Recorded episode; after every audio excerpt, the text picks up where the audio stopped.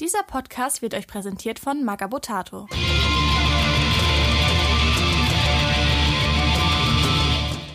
Ein imperialer Soldat, der die Stellung hält, seine Seele dem Imperator überantwortet und uns trotzig entgegenschreit, werden wir uns durch seine Gräben metzeln.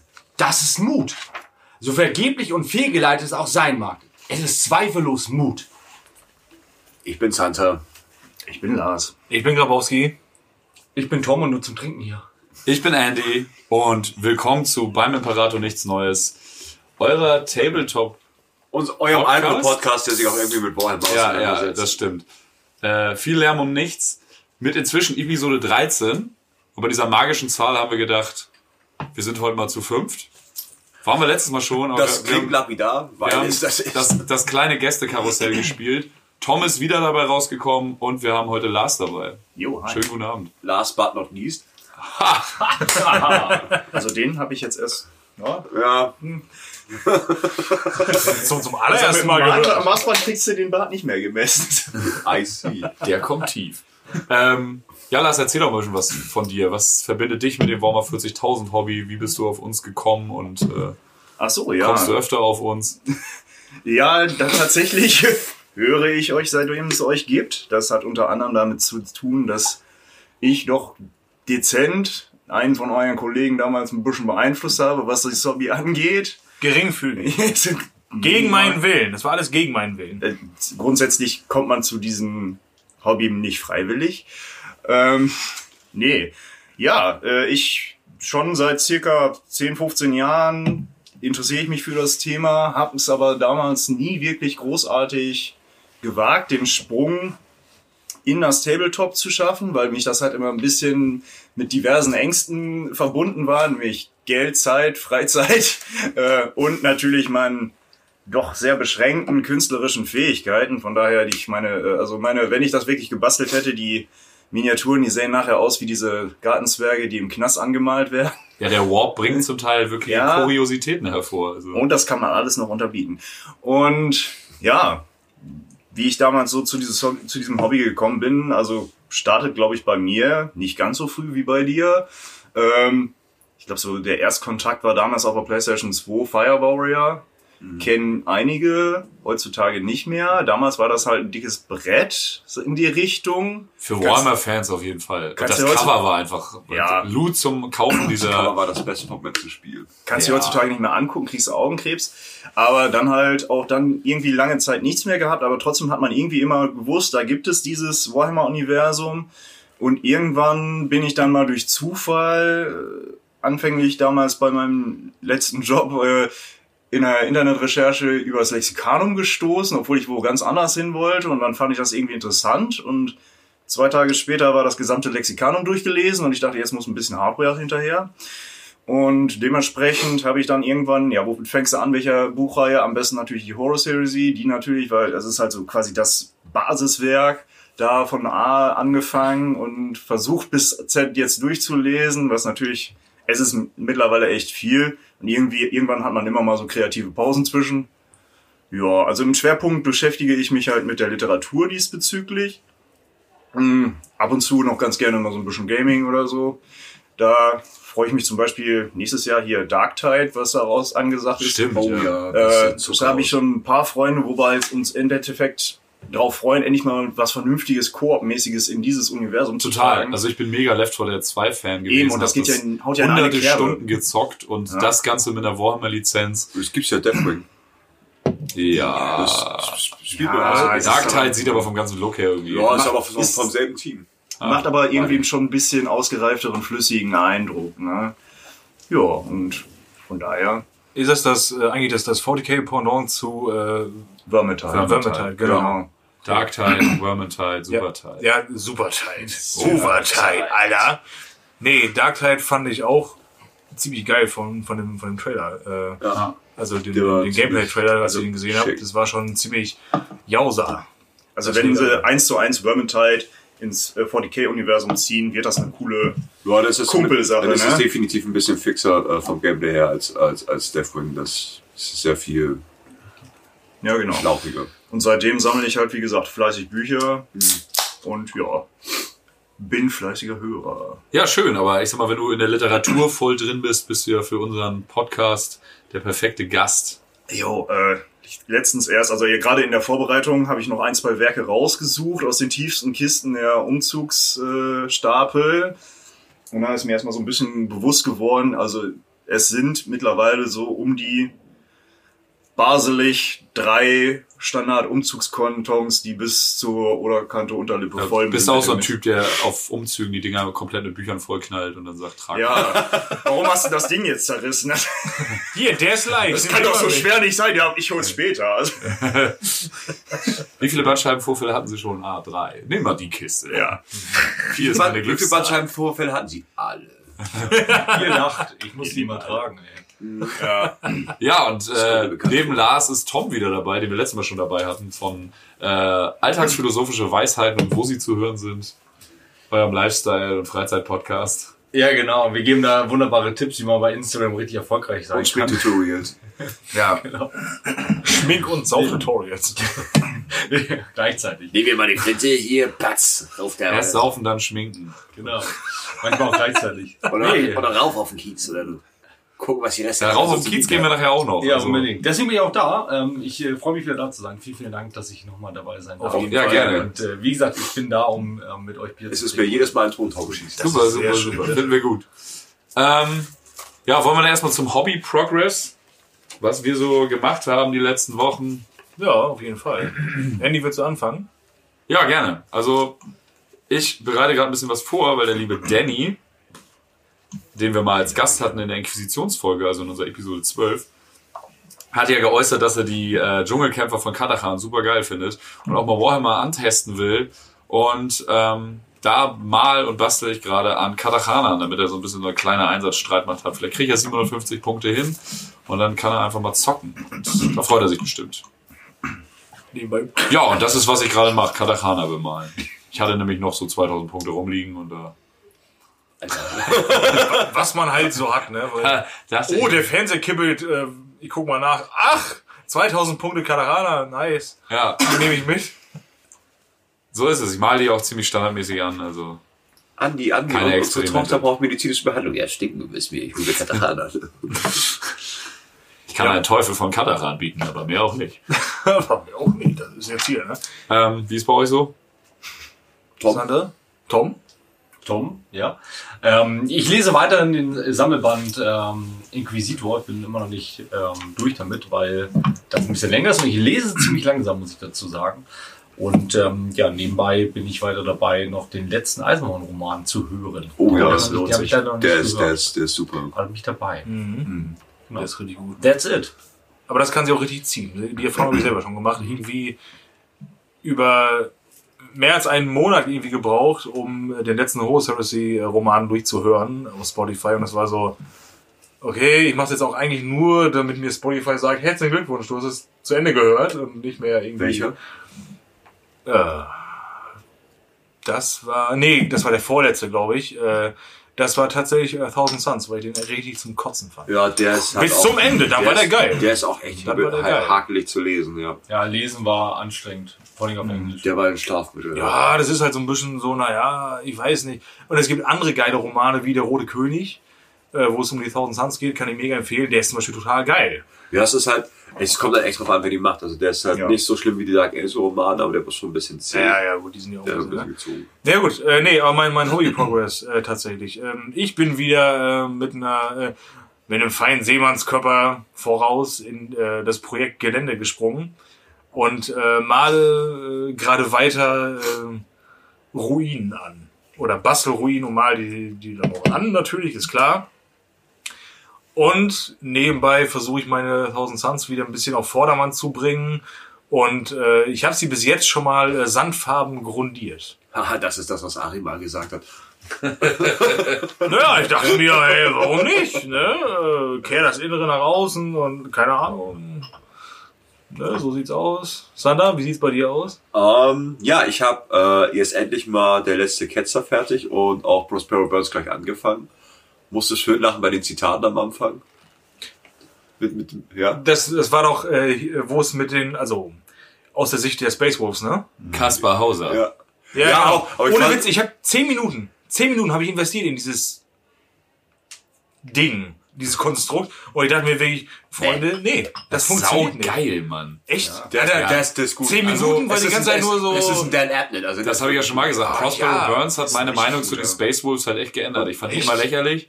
Aber und ich- ich Prospero Burns, wo ich jetzt sage, okay, ich sehe die jetzt irgendwie mit einem anderen Auge. Ich fand die, fand den richtig, richtig geil. Okay, pass auf, dann werde ich mir heute richtig einen in die Rüstung knallen.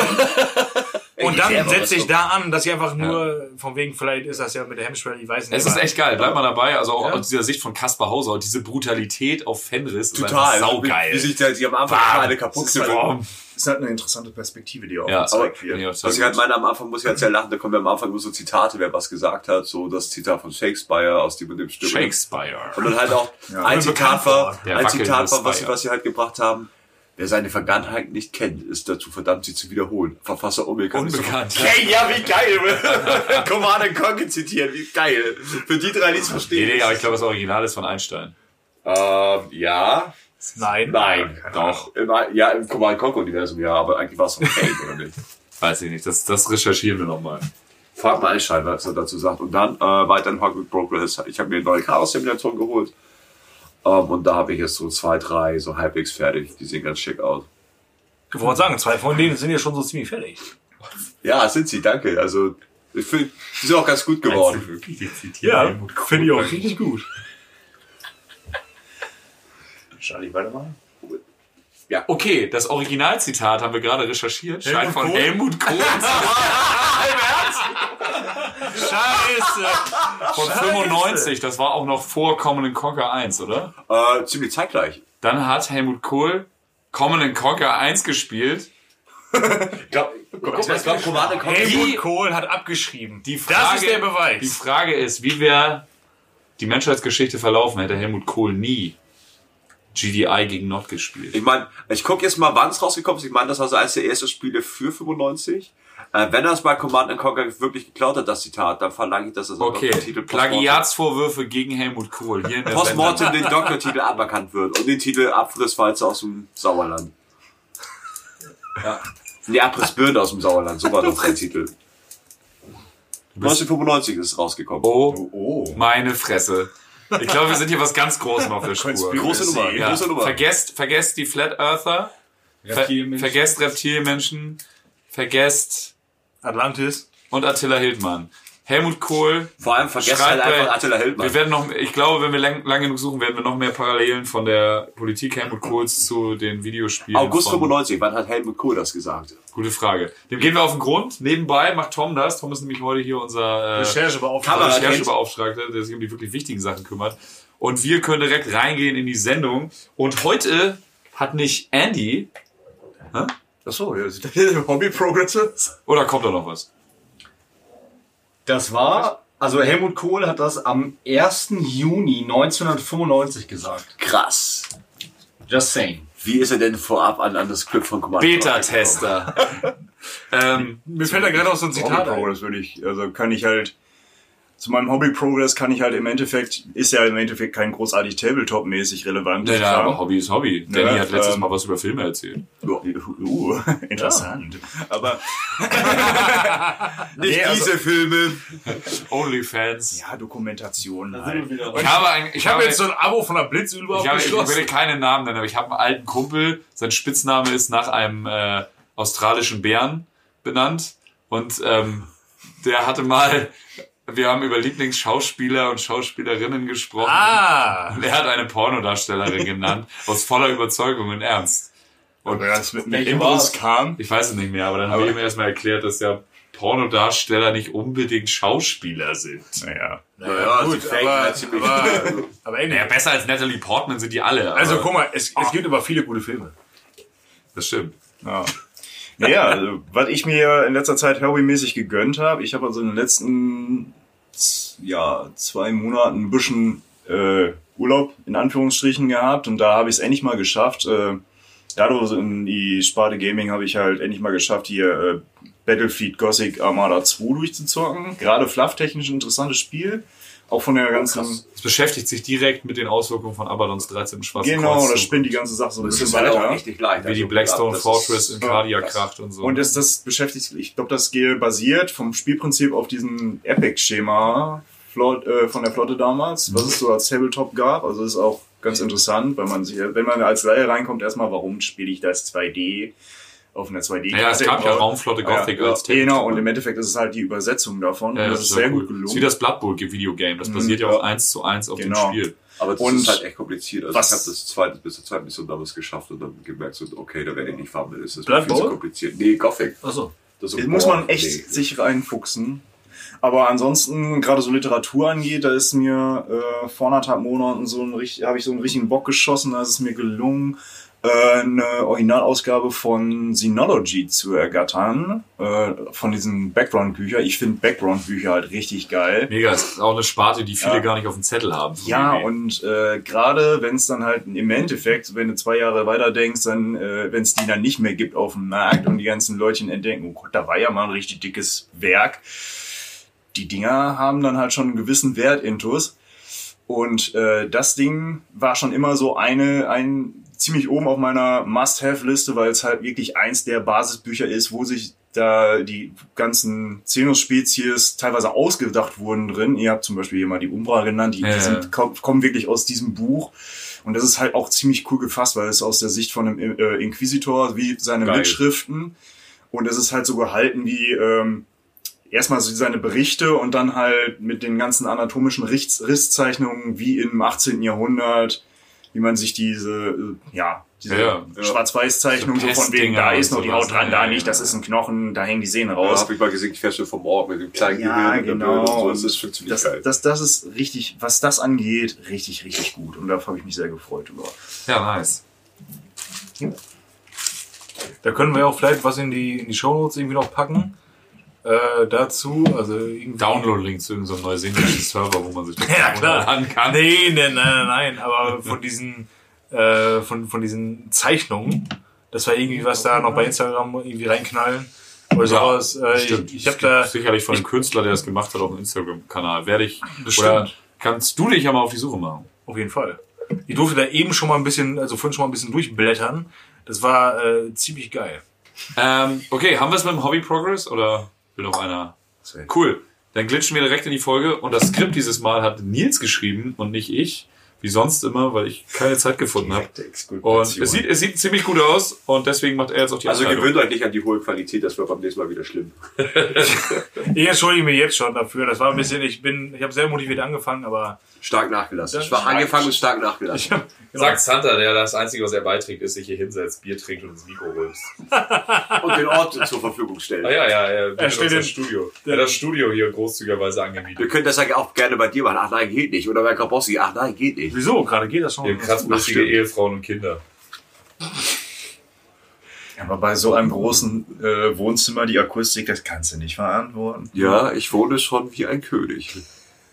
Das kann man jetzt mal so stehen lassen. Aber fangen wir doch mal damit an, wo wir heute sprechen. Und zwar ist das das Astra Militarum oder auch äh, bekannt unter dem Namen äh, die Imperiale Armee. Ähm, diese Bilder, bildet das militärische Rückgrat des Imperiums und ist äh, dazu noch die größte Streitmacht in der Galaxis. Ähm, weil einfach ähm, ihre Reihen, also die, die Reihen der Imperialen Armee, von äh, unzähligen Milliarden an Soldaten ähm, gefüllt werden und äh, diese, diese schiere Masse einfach allgegenwärtig ist. Ähm, und ähm, das hat, äh, das hat diesem, diesem geilen äh, Schießbudenfigurenverein auch den Namen äh, Hammer des Imperators eingebracht. Ich glaube, das kann man so ganz gut stehen lassen. Ja. Weil das einfach, also, ich meine, Astartes, das äh, Adeptus des äh, Astartes ist schon mächtig und effektiv und so weiter und so fort. Aber selbst die können nicht anstinken gegen diese Masse an Kanonenfutter, was da äh, aufs Feld geworfen wird. Da, will ja, da gibt's ein sehr schönes Zitat, ich weiß nicht mehr, aus welchem Buch etc. das kommt, kann ich mir ganz zuordnen, aber irgendwo wird mal genannt, also die Astartes sind ja die Poster Boys, die hast du ja immer überall auf dem Cover und alle wichtigen Siege schreiben die sich auf, auf die Fahne, aber im Endeffekt ist es halt wirklich so, Ähm, irgendwo äh, gab es mal dieses Zitat, äh, wenn man alle Welten des äh, Imperiums zusammennimmt hat und das Asta äh, Astartes damit vergleicht, hat man nicht mal für jeden Planeten einen und wenn es Ja. hochkommt, überhaupt für jedes System. Also die Jungs wirken, sind wirklich nur für den Schwerpunkt da und mal für richtig, äh, sag ich mal so, Special Occasions, wenn es mal richtig gebraucht wird. Aber ich sag mal, das Alltagsgeschäft und das Wesentliche, ich sag mal so 98 Prozent der Arbeit, ähm, müssen halt andere tragen. Kommt, finde ich, auch in den äh, normalen, jetzt mal ab von der Horus Heresy, in den Roman eigentlich auch gut rüber. Ja, Wenn man sich nicht gerade Space Marines Battles durchliest, Ja. kommt es in den anderen Romanen eigentlich gut rüber. Bei Severina Rain zum Beispiel wird nicht mal ein Astartes erwähnt. Ja. So, Gaunt's Ghost, dann treffen die mal auf Astartes. Ja, so, äh, Genau. Äh, Sire Kane, nie Astartes da. So, das ist halt echt, finde ich nice. Also das ist so irgendwie, das macht das Ganze halt auch noch fieser und, und abgründiger. So. Mir fällt auch ein anderes Zitat ein, das in äh, Grundregelwerk, glaube ich, mal stand. Äh, die Astartes kann man vergleichen mit dem Skalpell und die Imperiale wie mit dem Hammer. Ja. Deshalb auch Hammer des Imperators. Und es gibt einfach massenweise krasse Regimenter so. Und wir werden bestimmt noch Spezialfolgen, oder nicht Spezialfolgen, sind ja Spezialfolgen, aber wir werden ja auch sicherlich noch Folgen machen, die sich auf bestimmte Regimenter beziehen, so auf die paar Hauptregimenter, die es so gibt, die auch mal Miniaturen hatten. Da kann man ja auch echt Folgen mitfüllen. Tatsächlich einfach immer mal so drei Regimenter in eine Folge packen und ab geht die Post. Ähm, den meisten Feinden des Imperiums sind sie, sind die normalen imperialen Soldaten halt relativ unterlegen, wenn sie jetzt ja halt nicht gerade gegen Tau kämpfen oder sowas, die halt irgendwie so körperlich daherkommen wie ein 16 Jahre alter Pubertät. Ja, das ist auch in dem einen Sire Kane Roman super geil, weil sie da mit Tau äh, kämpfen und Tau sind relativ lütt auch. Ja, die sind da halt echt spektakulär. Du Die kannst kleinen halt, blauen nennen sie die. kannst halt irgendwie an den Bein packen und damit auf andere Tau ja, ja, genau. Die, die imperialen Soldaten betiteln sie immer als die kleinen blauen. Ich denke da gerade so ein bisschen an, an die Schlümpfe. Achso, ich dachte an den Vietnamkrieg. aber. Auch, ja, mein Gott, ja. Ja, boah, 1,35 steht in diesem tollen kommt Handbuch. Du kannst halt voll ins Gesicht treten, ohne dass du dich anstrengen Nee. musst. Das kam da mehr so rüber wie 1,60, aber 1,35 Nee, das. M35. Ach so. Also mein Gott. 1,35 sind die nur groß. Das erklärt auch diese ganzen Battlesuits, die sind dann wahrscheinlich so 1,79 oder so. Groß wie eine Thermoskanne. Nein, Tau, Tau scheint so um die 1,70, 1,60 groß Aber sonst ist das so ziemlich Aber wir machen irgendwann noch eine Taufolge. Wurde sich jetzt schon mehrfach mit Nachdruck gewünscht. Wir weigern uns einfach, das zu tun. Wir nennen, wir nennen sie einfach Morgentau. Ähm, Ja, und dann veranstalten wir ein schönes Tauziehen. das ist aber auch ein Tau, sind Sasser hier. Ähm, Für dieses Thema müsst ihr erstmal auftauen. Ja, das glaube ich auch. Wir kommen auch von den Tau sind Suns, oder? Oh, da kommt Wahrscheinlich. Ich, ich sehe schon, wir kommen hier vom Regen in die Taufe. Ähm, Ich glaube, da vertauscht du was. Ja, und später gehen wir noch Tau-Ben vergiften im Park. Dann mal Tau. das war ich, ich, Tau auf meinen Ohren. Ähm, Wir finden Tau alle richtig geil. Hey, ich finde Also, die, ich find die ne? tatsächlich gut, aber die, machen so, die machen so tolle Geräusche, wenn man sie trifft. allein chronologisch dauert das halt einfach noch ein bisschen, Ja. bis sie auftauchen. Aber so von dem mal abgesehen, Bis, ist bis so sie was? auf Tau. Ah, ah, Oh okay. mein Gott.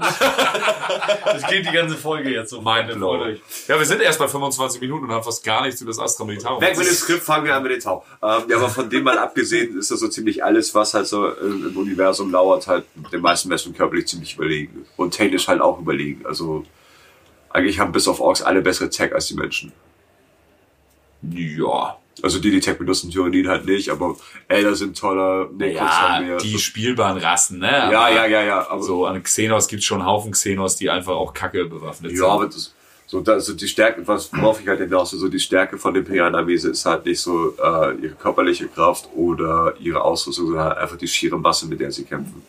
Also man muss sich die imperiale Armee so vorstellen, die, die, die, die kämpfen ähnlich wie halt Militär im Ersten oder im Zweiten Weltkrieg. Das ist halt wirklich Massenschlacht. Also Ja. du nutzt halt den Gegner an. Kommt drauf an. Also es ist halt, Es wird halt auch äh, in, in Körpern bemessen, glaube ich, ne? Wenn äh, Regimenter verteilt werden, ja, wird tatsächlich Aber das ist halt angefordert, immer- es wir ist- brauchen das Ding eine ist- Million Körper sozusagen. es ist auch sehr divers. Ne? Also Ja, das stimmt. Ähm, das, auch je nach Autor ist es sehr ja, unterschiedlich. das Ding klar, ist, ist, ist die, das, das Astra Militarum ist halt einfach, ähm, können wir nachher noch mal ein bisschen näher drauf eingehen, es ist halt sehr einheitlich, uneinheitlich. Ne? Und äh, Ja, schon. Da einfach so sagen, so das 0815 Standardregiment, klar, so die, kriegt so diese Standardtaktik, sagt mal so Human Wave, da ist das Ziel, Ja. ab, so- ab geht's. Ja, aber das Aber- hat ja natürlich auch mit dem Tabletop-Aspekt Genau. zu tun, dass sich jeder seine Armee machen Ja. kann. Ne? Ja, und halt auch, es gibt halt natürlich auch so äh, die Es gibt halt so- spezialisierten, wo wir noch drauf Genau. reinkommen, wie Katachan oder so, wo es dann mehr so Ja, Vietnam. jedes, jedes Regiment ist ja irgendwo spezialisiert. Ja. Ne? Also jedes Regiment hat ja seinen Schwerpunkt. Aber natürlich gibt es auch die standardausgestatteten Regimenter. Deswegen, äh, das, da, da sieht man dann immer, warum sie es machen. Klar, am Tabletop die Kardianer-Box. Und Bums ist die kardianische Ausstattung die, die am meisten vertreten ist im ganzen ist halt so mehr oder so. weniger Standard. Also eine, eine, eine Taschenlampe als Knifte, ein Helm, Ja. Spaten und ja, geh und stirb. Ja. Ja, also die, die Imperiale Armee befand sich halt auch stets im Wandel in ihrer Aufstellung. Da gehen wir gleich noch drauf ein. Ähm, aber die Wurzeln dieser ganzen, dieser ganzen imperialen Armee, also des Astra Militarum, finden sich schon in den Vereinigungskriegen, beziehungsweise sogar schon davor. Ähm, auf Terra hat der Imperator damals tatsächlich die imperiale Armee nach, äh, na, nach Klimazonen eingeteilt. Nach ihren Einsatzgebieten waren sie damals schon stark spezialisiert in ihren Einsatzgebieten. Ähm, und da könnte man ja durchaus schon die, die Wurzeln für diese, diese äh, spezialisierten Regimenter später sehen. Klimazone postapokalyptischen Terror nach den, nach den Naja, trotzdem ganz unterschiedliche Wüste, Wüste, Wüste, Wüste, Wüste, Ja, Wüste, die staubige Strahlenwüste. und Eiswüsten.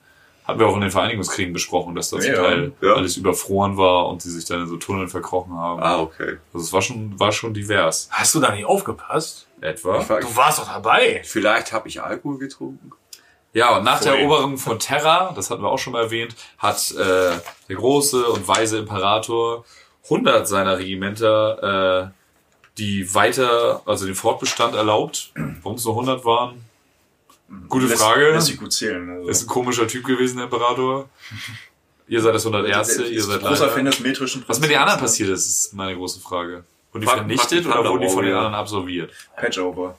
Vielleicht hat er auch einfach nur äh, ähm, die ganzen Überreste, ich glaube, das trifft ganz gut, Überreste nach diesem Vereinigungskrieg, ähm, in, Zusammengefasst. genau, in 100 Regimenter zusammengefasst Das wäre logisch. und sich dann gedacht, okay, gut, äh, mein Plan ist folgender, weil, wie wir wissen, hatte er ja schon von Anfang an, seitdem er auf der Erde wandelte, seitdem er seinen Onkel äh, in die Schranken gewiesen hat, hat er schon irgendwie einen Plan gehabt. Und wahrscheinlich, also das könnte, kann mir zumindest so ganz gut vorstellen, zählt es mit dazu oder könnte es mit dazu zählen, dass er sich gedacht hat, okay, ich brauche 100 Regimenter aus folgenden Gründen, das, das, das, das, das. Also alles, was jetzt noch über ist, wird irgendwie rein verteilt und äh, und dann geht's halt los. Klingt sinnig, ja. Ja, also das waren diese Old 100, äh, die alten 100, zu denen auch diese Geno 5, Chili hat 5, den Fafsu, ja. ja, die bei dem Legion-Roman drin vorkommen, ähm, gehören unter, unter äh, anderem auch dazu. Ziemlich coole Dudes. Und ähm, genau, als der Imperator dann im Laufe des Großen Kreuzzugs immer mehr von dem alten menschlichen Reich zurückeroberte, äh, wurde auch auf befreiten Welten äh, direkt die Bevölkerung stark militarisiert und jeder, der nicht bei drei auf dem Baum war, wurde rekrutiert und für den Militärdienst gewonnen. Und dementsprechend wuchs die imperiale Armee und wuchs und wuchs und wuchs und wuchs. Wir bringen euch Frieden und Kultur, gebt uns Leute. Gib uns Säule. Naja, aber das macht ja, das macht ja halt auch mega Sinn, äh, dass man einfach, ähm, man muss ja auch irgendwie, irgendwann muss man mal anfangen, effizient zu denken. Und wenn man so äh, den einen großen Plan hat, den Begin natürlich hatte, ähm, muss, es muss auch alles irgendwie zu stemmen sein. Also seine, seine Ziele und nur mit Space Marines alles zu äh, bewerkstelligen, ist ja, wenn man jetzt mal ehrlich ist, ähm, Wirklich. nicht möglich. Nein, allein einen Space Marine herzustellen, ist natürlich ein viel Es- größiger, viel größiger, Viel viel größer. größerer, äh, logistischer, finanzieller Aufwand, als einen imperialen Soldaten auszubilden. Ja, ja, natürlich. Es ist ja viel einfacher zu sagen, ey, du da vorne mit dem scheiß Kartoffelmesser, komm mal rüber. Kannst du hier eine Knarre bedienen? Äh, Nein, okay, jetzt kannst du es. Los, Ja, gut, du das sind gehst ja nicht die totalen Idioten, das sind ja schon ausgebildete Soldaten. No, es waren auch ziemlich Idioten Von dabei. Ne? Ausgebildete Idioten. Hast du mal mit Soldaten gesprochen? Naja, Wo er wieder recht hat, aber nee, ähm, Das würde ich sogar gelten lassen. da ich sogar, da hat er, Zu da unserer hat er, Verteidigung, bevor wir jetzt hier von irgendwelchen Paramilitärs irgendwelche Mordanschläge erwarten. Hier sitzen zwei Soldaten bzw. Ex-Soldaten in der Runde. Haha, er hat Also zur Verteidigung gesagt. Körperlich würde ich dich auch so einschätzen. Ja, körperlich vielleicht schon, aber. Also körperlich, nein. körperlich würde ich sagen, ist äh, Überqualifiziert. Tom mehr so der Slime Marbo mit, mit, mit Fake-Bart und Brille, dass er nicht auffällt in der echten Welt. Wahrscheinlich. Slime, Slime Abo übrigens der Chuck Norris des Warhammer 40k-Universums. So, so, können Sie lesen und schreiben? Ja, sind Sie fit? Ja, Sie sind überqualifiziert. Nein, aber ähm, man, man musste das natürlich alles bewerkstelligen irgendwie und äh, das machst du natürlich, indem du halt, äh, äh, wie eben ja schon erwähnt, ähm, auf den Welten, die du befriedest und natürlich befreist, worauf alle, auf alle. Bock haben und befriedest, aber so richtig, ähm, die Leute einfach so wegrekrutierst. So, und die ähm, Soldaten oder die neuen Soldaten, die du dir- halt dann da äh, rangezogen hast, ähm, die kannst du natürlich dann super nehmen für so Garnisonsaufgaben.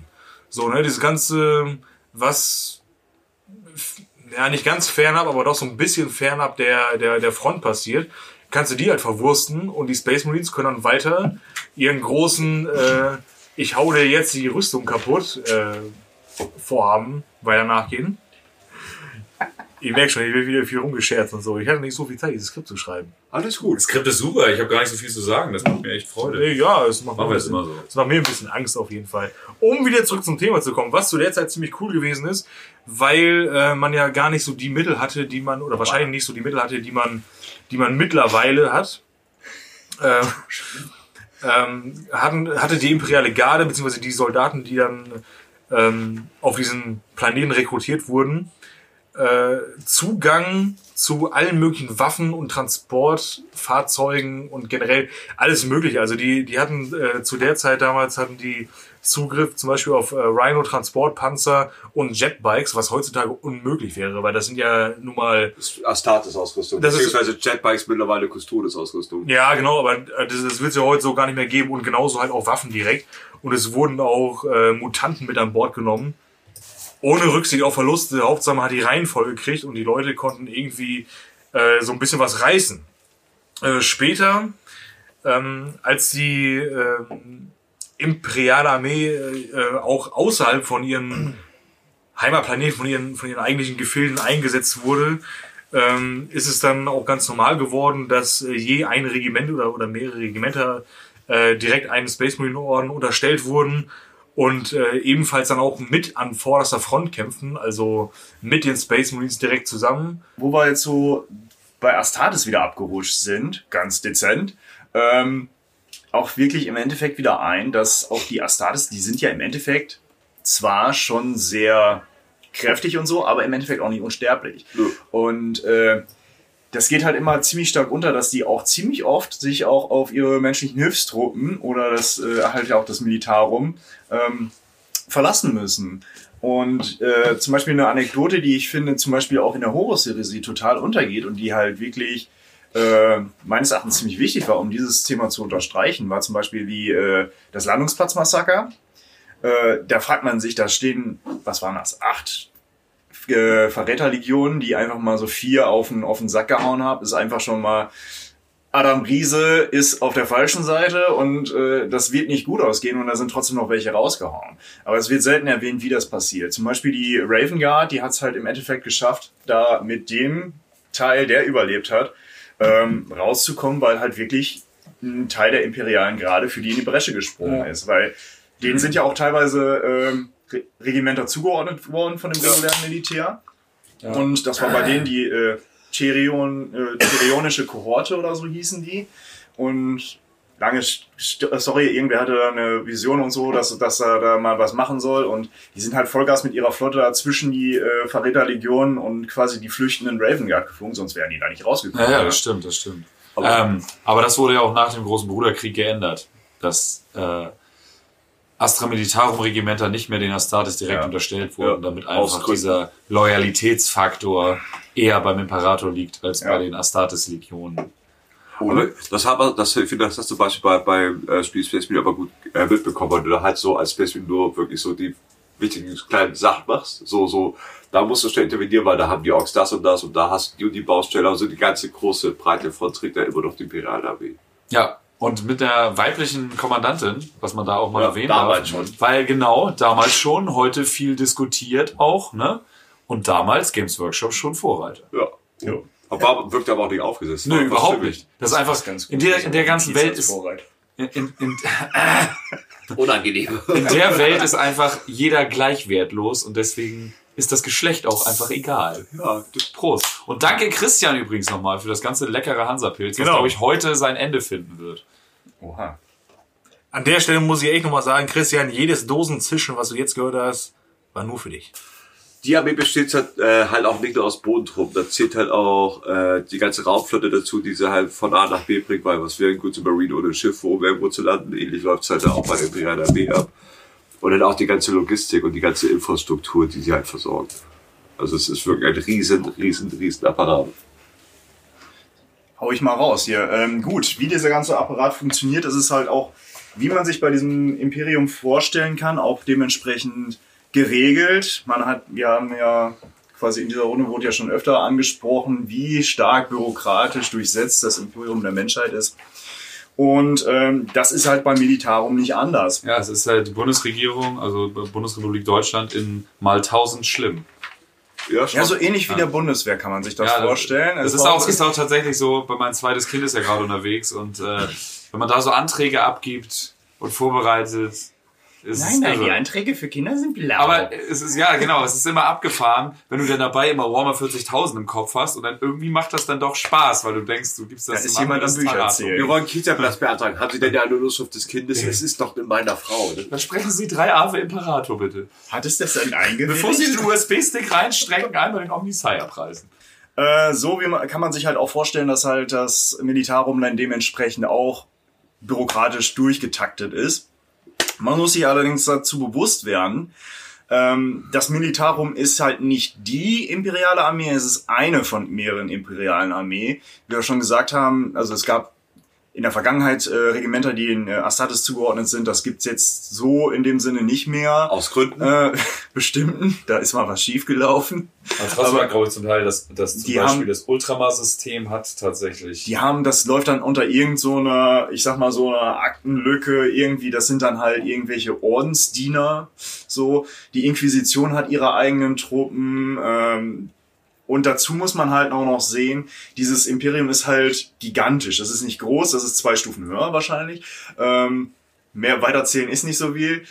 Aber es wird ja oft genannt, wenn man allein die Planeten in, in imperialer Hand zählen würde, das wären irgendwas Millionen. baselig Milliarden oder, so. Milliarden, ne? ja. Das ist also verdammt viel. Es ist groß. Also hier in, in meine Wohnung würde das Imperium nicht passen. Es ist wirklich groß. Also es ist halt schon mal schwierig, da eine einheitliche Armee aufzustellen, zum anderen auch diese noch zu verwalten und ähm, dann halt auch noch die ganzen Einzelplaneten zu verwalten. Und äh, es ist ja auch schon ein paar Mal gesagt worden, das ist halt auch oftmals wurden diese Planeten nicht immer direkt ge- gewaltvoll okkupiert, sondern dass es oft auch ein diplomatischer Akt war. Ähm, und dass es halt oftmals einfach ein Konsens zwischen der bestehenden menschlichen Bevölkerung, die aus Anno dazumal noch da war, ähm, ins Imperium eingegliedert wurde und dann halt auch dementsprechend die Führung dort vor Ort gewisse Freiheiten. Hauptsache, die geben ihren Anteil ans Imperium ab. Ähm, und dann halt diese ganzen Planeten zu bewachen, ist dann halt im Endeffekt einfacher zu, äh, zu sehen, dass die das halt für sich selber machen. Und das äh, läuft dann halt unter diesem schönen Kürzel PVS. Das sind die äh, planetaren Verteidigungsstreitkräfte und dann kann man halt im Endeffekt sagen, das ist deren Bier. So von wegen, ihr habt euren Planeten, ihr zahlt dementsprechend Steuern. Sieht zu, dass es euch keiner klaut, aber wie euer Problem sozusagen. Äh, und solange, Zu dem PVS kann ich da mal kurz ja, Ähm, das ist auch in dem einen äh, es? Cyphers Kane Roman so, da gibt's auch diese PVS-Streitkräfte und die Imperiale Armee wird halt dahin beordert, weil die ein echtes Tauproblem haben. Und ähm, die Imperiale Armee, also aus deren Sicht sind diese PVS-Streitkräfte, beziehungsweise aus der Sicht nicht der Imperialen Armee, wie du korrekt sagtest, gibt es viele Imperiale Armeen, äh, aus der Sicht des Astra Militarum, da in dem Fall Valhallana, die machen sich so ein bisschen lustig über die PVS-Truppen. ja, das, Hinterwäldler-Dörfler. Ist so ein bisschen so, ja, das, genau, das sind so die, die planetaren Trottel, die da so abhängen und denken, deswegen habe ich, äh, bevor die Mikros liefen, diesen Nationalgarde-Vergleich gegeben. Ja. Ja. Weil es gibt so Videos, wie damals Nationalgarde-Leute nach Vietnam äh, geflogen wurden und da auf einmal in Kriegseinsatz sollten.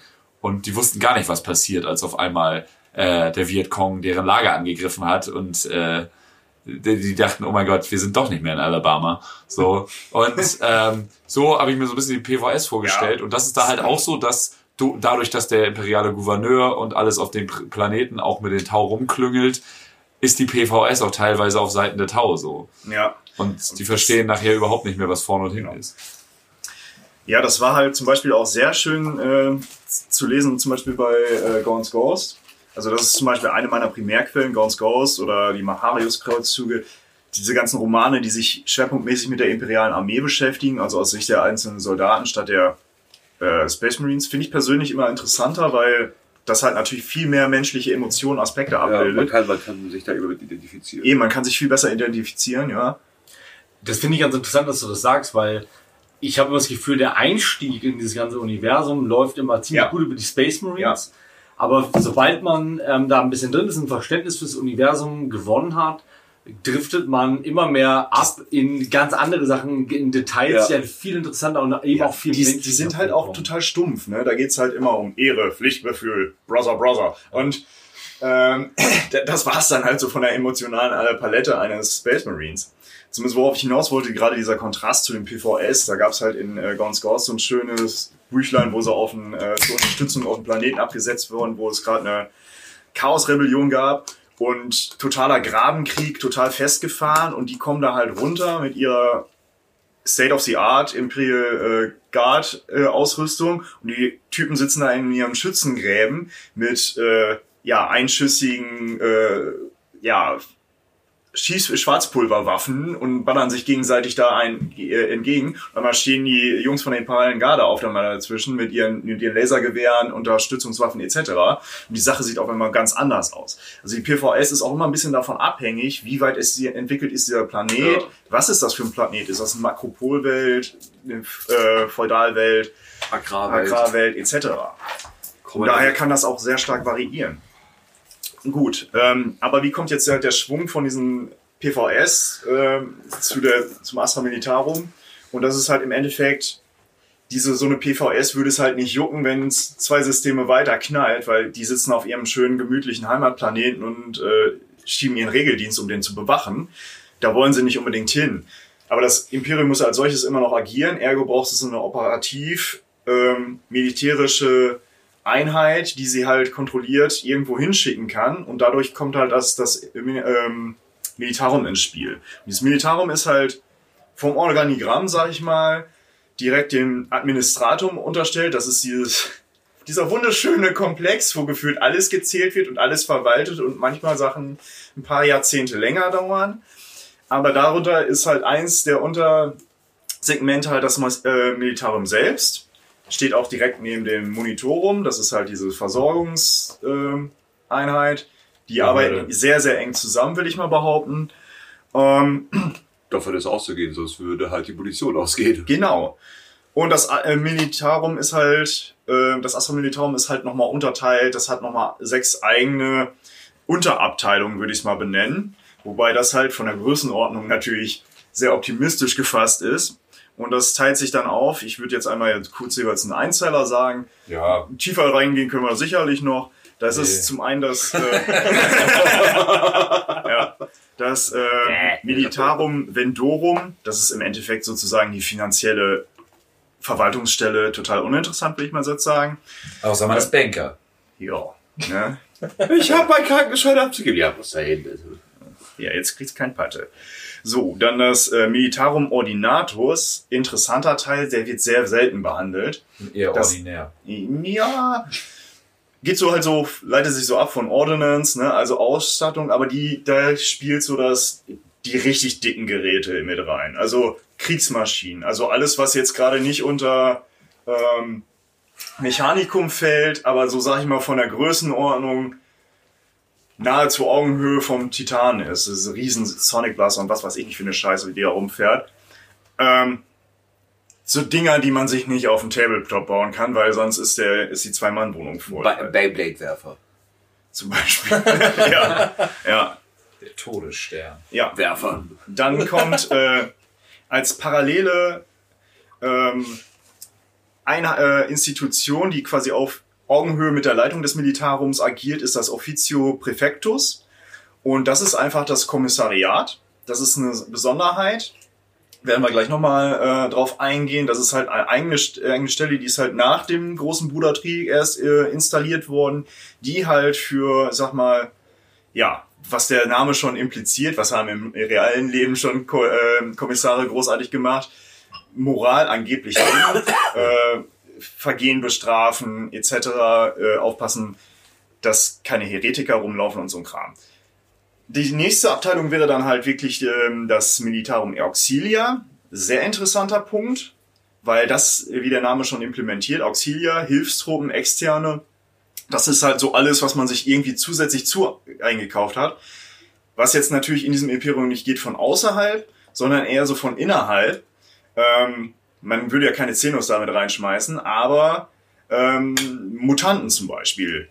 Äh, Mutanten, die genehmigt sind im, im Imperium, die man dann halt trotzdem noch sieht, dass das einen gewissen Nutzen hat, einen militärischen, die werden damit reingebaut. Orgrins oder Halblinge, Halblinge. genau. Redlings, So Abrubade. Genau. Können wir nachher noch mal kurz drauf eingehen. Ähm, dann als nächstes das Militarum Tempestus. Das sind im Endeffekt Spezialeinheiten, äh, Sturmtruppen. Das ist halt im Endeffekt, wie der, der Ami so gerne sagt, seine Seals, ne? die äh, Imperial Science oder so, wie die heißen. Ja, Skyans heißen die jetzt. Früher waren das die Gardisten mit so einem Barett auf. Das sind halt einfach Genau. die Spezialeinheiten. Splinter Genau. Cell, gib ihm. Red Barrett. So Genau. Ja. Also die es auch wirklich drauf haben. Die werden auch in den Romanen. Also Cyphus Kane ist das halt auch Porno, wie die vorkommen. Ne? Also das Ja. ist schon. Das sind so die Badass-Typen. Wenn alle anderen schon sehr Badass sind, sind die nochmal Noch badassiger. eine Schaufel oben drauf. Also wenn die halt das nicht reißen, dann muss man sich halt schon echt überlegen, ans als Stardust zu gehen, so Ja. ungefähr. Ne? Oder einfach ein Bild zu schicken. So, und dann kommt halt das äh, last but not least, das Militarum Regimentos. Ähm, und hinter diesem kleinen Namen verbirgt sich eigentlich die große Masse. Und da sind halt eigentlich, das ist das, die Verwaltungseinheit der gesamten Regimenter der imperialen Garde. Und das sind halt verdammt nicht wenige. Also das sind sehr, sehr, sehr, sehr viele. Und das ist halt auch wieder eine ziemlich uneinheitliche Sache. Ich habe mich also, wie wir schon eben gesagt haben, ich habe halt einen militärischen Background und jedes Mal, wenn ich da gelesen habe, so in den Romanen, dass da Regimenter rumgeschickt werden, dachte ich so, ja, das ist, also es ist ein antiquierter Begriff eigentlich. Heutzutage stellt niemand mehr Regimenter auf. Äh, heutzutage ist, sag ich mal, die Brigadeordnung Everybody's Darling. Ähm, das ist so, wo die Militärs heutzutage hingehen. Es werden halt immer noch Regimenter aufgebaut. Und das ist halt relativ interessant aus dem Warhammer-Universum. Da schweife ich jetzt einmal kurz ein bisschen ab. Und ähm, das Ding ist ja, diese ganze, diese Story, diese ganze, diese, ja, diese ganze Franchise kommt ja aus England äh, mit den ganzen Autoren etc. Und in England ist es halt gang und gäbe, da ist die Royal Army ist halt wirklich noch in Regimenter aufgeteilt. Er hatte auch schon ein paar Mal mit denen das Vergnügen, coole Jungs. Äh, Grüße gehen raus an alle Remies. Äh, aber da ist es halt wirklich so, diese Regimenter, die bestanden haben, die haben halt wirklich eine richtige Historie. Die haben teilweise, wenn man mal irgendwie in so ein ähm, in, einer, in so einer NCO-Messhall war, dann hingen da noch Artefakte und Flaggen aus Waterloo, aus El Alamein und so ein Kram. Ja, ich habe Ja. da zum Beispiel irgendwann mal gehört, dass da habe ich mal einen kennengelernt und der war bei irgendwelchen Highland Fusiliers, also Ja. Fusilier, und das ist halt eine Waffengattung die aus den Napoleonischen Kriegen. Die gibt's Ja. nicht mehr, aber die heißen immer noch so. Es ist einfach eine Inter Umschreibung für Infanterie. Und die machen halt, also es, gemäß deren Idee, also es gibt halt diese Regimenter einfach noch, weil das dieser traditionelle Begriff ist und man will das nicht zerstören, weil das auch irgendwo ganz cool ist. Ähm, aber grundsätzlich die Struktur ist bei denen was anderes, ist einfach auf dem Papier so. Und daher hat es halt einfach, denke ich, die äh, ganzen Autoren, die jetzt auch ein bisschen betagter sind, vielleicht haben die auch irgendwo mal gedient in Appnet, ist glaube ich jetzt geht langsam mal baselig auf die 60 zu oder so. Ähm, und äh, ist nicht unwahrscheinlich. Also zumindest irgendwer hat irgendwo in der Familie definitiv in England mal in der, in der, war ja mal in der Royal Army. Es gibt, glaube ich, keinen, den ich da mal getroffen habe, der, wo das nicht so war. Und da hat sich halt so ein gewisses Mindset rauskristallisiert und denke, daher rührt das einfach, dass es im, im Imperium Regimenter sind. Und also da kann ich natürlich, also es gibt diverse historische Ver- Vergleiche. Also ich könnte jetzt auch ellenlang erstmal historische Vergleiche ranziehen. Also zum Beispiel, warum heißt Cardia Cardia. Hat das irgendeine Relevanz zum historischen Kandia? Hm. Aber ähm, Da kommt der es Kadi gibt genug, genug Vergleiche und ich denke mal, da rühren die Regimenter her. Also wer da irgendwie Bock hat, mal ein bisschen rumzugucken, einfach mal englische, Regi ähm, britische Regimentsbanner, so zum Beispiel mit dem Banner von Cardia vergleichen und dann sieht man da halt, das ist schon so 80 Prozent zueinander stimmig oder so Regimentsbadges dergleichen. Gut, abgeschwiffen. Nee, total gut. Solche Sachen machen das besonders, ne? Ja. Also es war wie Für so einen Scheiß bist äh, du da. Also, Simon da zu haben, der einfach aus dem Nähkästchen plaudert, wie das war, mit äh, Games Workshop Designern zu, zu, zusammen quasi Ja. die Tyranniden zu kreieren. Dafür haben wir Gäste. Für so Gan- einen dafür haben wir Gäste und das ist Gold. Ja. Vielen Dank dafür. Kein Ding. Gut, äh, wie kommt jetzt das halt zustande, dass halt äh, man so einen Riesenpool im Imperium hat äh, an Welten, die ihren eigenen Scheiß machen, im Endeffekt an Armee, damit ihr Planet ein bisschen xenofrei bleibt, etc. Scheiß Äh, Xenas. dass man halt trotzdem, ähm, dass man halt trotzdem eine einheitliche Armee für die für, äh, unter Rigide des, des Imperiums hat. Und da kommt dann halt wieder, sag ich mal, das Administratum und da ziehen die das aus derselben Schiene, wie die auch die anderen Steuern etc. eintreiben. Es gibt diesen sogenannten imperialen Zehnt. Ähm, sprich, sie kriegen den zehnten Anteil oder 10 Prozent, wie man es auch sagen möchte. Nicht nur von Futter, Patte, äh, Erze etc. von dem Planeten, sondern man kriegt auch den, äh, die 10 Prozent von der militärischen Streitmacht. Ausnahmen bestätigen der Regel. Ähm, also es gibt auch Regimenter, die halt zum Beispiel aus Grund von irgendeiner Lehnstreue äh, regelmäßig Regimenter aufstellen oder auf, aufgrund irgendein Schuldverhältnis. Es gibt allerdings auch Planeten, wo irgendwann das Administratum sagt, ja, scheiße, jetzt ist die Kacke am Dampfen. Jetzt holen wir von dem Planeten einfach mal alle runter, die, die ein Gewehr halten können. Ja, Das ist halt gefährliches Halbwissen. Ich weiß nicht, ob ich mich da richtig erinnere, aber zum Beispiel die vostrojanischen Firstborn, da war es dann auch so, so, so ein Ablassding, dass die ersten Ja, ja, Militär genau. ist, mussten weil sie mal was. das, das ist, bei denen ist das halt zum Beispiel, dass sie irgendwann so, ein- so ein äh, Eid geschworen haben, jeden äh, Erstgeborenen in den Militärdienst zu schicken und das machen die immer noch seitdem Ja. stumpf immer weiter und deshalb gibt es halt ein paar Dutzend Regimenter, die kommen nicht alle an, aber das ist eine andere Story. Deswegen machst du lieber mehr Söhne, weil der erste ist halt einfach weg für immer. Ja. Ja, Dienstzeit können wir auch nochmal gleich kurz auf eingehen. Naja, gut. Zumindest werden dann halt entweder die Leute von dem Planeten geholt und äh, dementsprechend ausgebildet, ausgerüstet, oder dies, dieser Planet stellt selber Regimenter auf und unterstellt sie dann halt dem, der imperialen, äh, dem imperialen Befehl. Und äh, daher kommen auch im Endeffekt sehr eine große, ja, Differenz, also nicht Differenz unbedingt, aber Vielzahl an, an verschiedenförmigen Regimentern. Weil das Ding ist eigentlich schon, dass man versucht, in dieser imperialen Armee einen gewissen Standard zu halten. Einfach aus diesem logistischen Aspekt von wegen, wir hauen jetzt nicht 50 verschiedene Knarren raus, sondern nur eine, damit wir halt gleichmäßig Munition austeilen können. Klappt auch nicht immer ganz anders. Verweise ich jetzt zum Beispiel auch an, an hier ähm, Gaunt's Ghost. Da gab es einen, einen Roman, da mussten sie auf den Planeten abspringen und hatten ein Monitorum vom Nachbarsektor unterte- äh, unterstellt gekriegt. Und bei dem war einfach das Standardmagazin für Standardgewehr ein anderer Standard als deren Standard Oh, und Dreck. fünf, fünf Ah, ich sehe. Zentimeter Ja, kürzer wenn man oder so. sich äh, verschiedene Typen von Lasergewehren anguckt, die in, der, in dem Imperium Ja. vertreten sind, das ist ja einfach unfassbar, wie viele Genau. unterschiedliche Patterns da irgendwie produziert werden. Und eigentlich ist so das, Sehr unpraktisch. Und eigentlich ist so dass das Idealziel, dass es nur ein Pattern gibt und ein Magazingröße und die hatten halt so jemand, der, ja, ich kann euch die geben, aber die passen nicht in euer Gewehr. Und mussten dann halt ohne Munition abspringen. Richtige, also da freut man sich drauf, wenn man so eine Nachricht kriegt. Genau. Wir können heute gespielt die Instrumente fehlen. Ja. Ähm, gut. Und daher gibt's halt eine große Variation an diversen Regimentern, weil das ist halt wieder auch dieser Kompromiss mit den einzelnen planetaren Verwaltungen. Die bringen halt auch ihre eigenen Eigenheiten dementsprechend mit. Die kriegen zwar einen gewissen Standard aufgepatcht, aber das war's dann halt im Endeffekt auch. Gut, ähm, wie kommt man dann halt, äh, jetzt habe ich noch so die Frage auf dem Zettel, wie kommt man da hin und wie kommt man wieder raus? Das sind halt, es ist ja halt so, sag ich mal, im regulären Militärdienst, äh, wenn man so ja, fast überall guckt, bis auf so kleine paar kleine nette Staaten, wo man nicht Militärdienst machen will, Nordkorea. Und äh, immer so, dass man halt größtenteils freiwillig dahin geht oder verpflichtet hingeht. Und es gibt Gegangen wird. gegangen wird, genau. So wie Nordkorea? Ja. Und es gibt halt da, wie die es die Vielzahl an verschiedenen Typen und Arten und Regierungsformen in diesem Imperium gibt, auch Arten, wie man da hinkommen kann. Es gibt halt, äh, wie wir schon gesagt haben, es gibt zum Beispiel verpflichtete Planeten auf Eid, die zum Beispiel jeden Erstgeborenen wegbringen. Es gibt so standard langweilige Planeten, die einfach jeden Zehnten geben, wo dann halt irgendwie geguckt wird, entweder wie gibt's dann halt ein ähm, Wehrpflichtsystem, dass man halt dahin muss, was halt eigentlich auch schon wieder ziemlich gelitten ist. Aber, oder es gibt dann halt auch natürlich dementsprechend So Freiwilligensysteme. Rekrutierungsbüros wie. Ja, genau. Hey, du könntest Karriere bei der Imperialen Armee machen. Oh ja, cool, ich bin 16, das mache ich, das ist cool. Genau.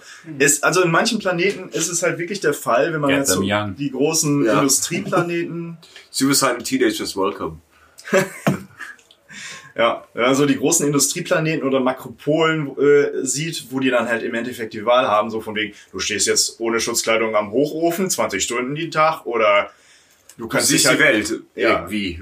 Ja, und äh, oder halt, du kriegst halt nur eine Scheibe Brot am Tag und hier in der imperialen Armee gibt's so. generell, das, das ist ja Ja. auch was, was ich schon oft gesagt habe, so dieses zivile Leben im Imperium finde ich halt super interessant. Und da Äh. braucht man sich halt auch nicht wundern, dass die Leute Bock auf Armee haben. Ganz ehrlich, da siehst du ein bisschen was und äh, hast halt gesicherten Lebensstandard, so lernst andere Leute kennen, fixt vielleicht ab und zu nochmal.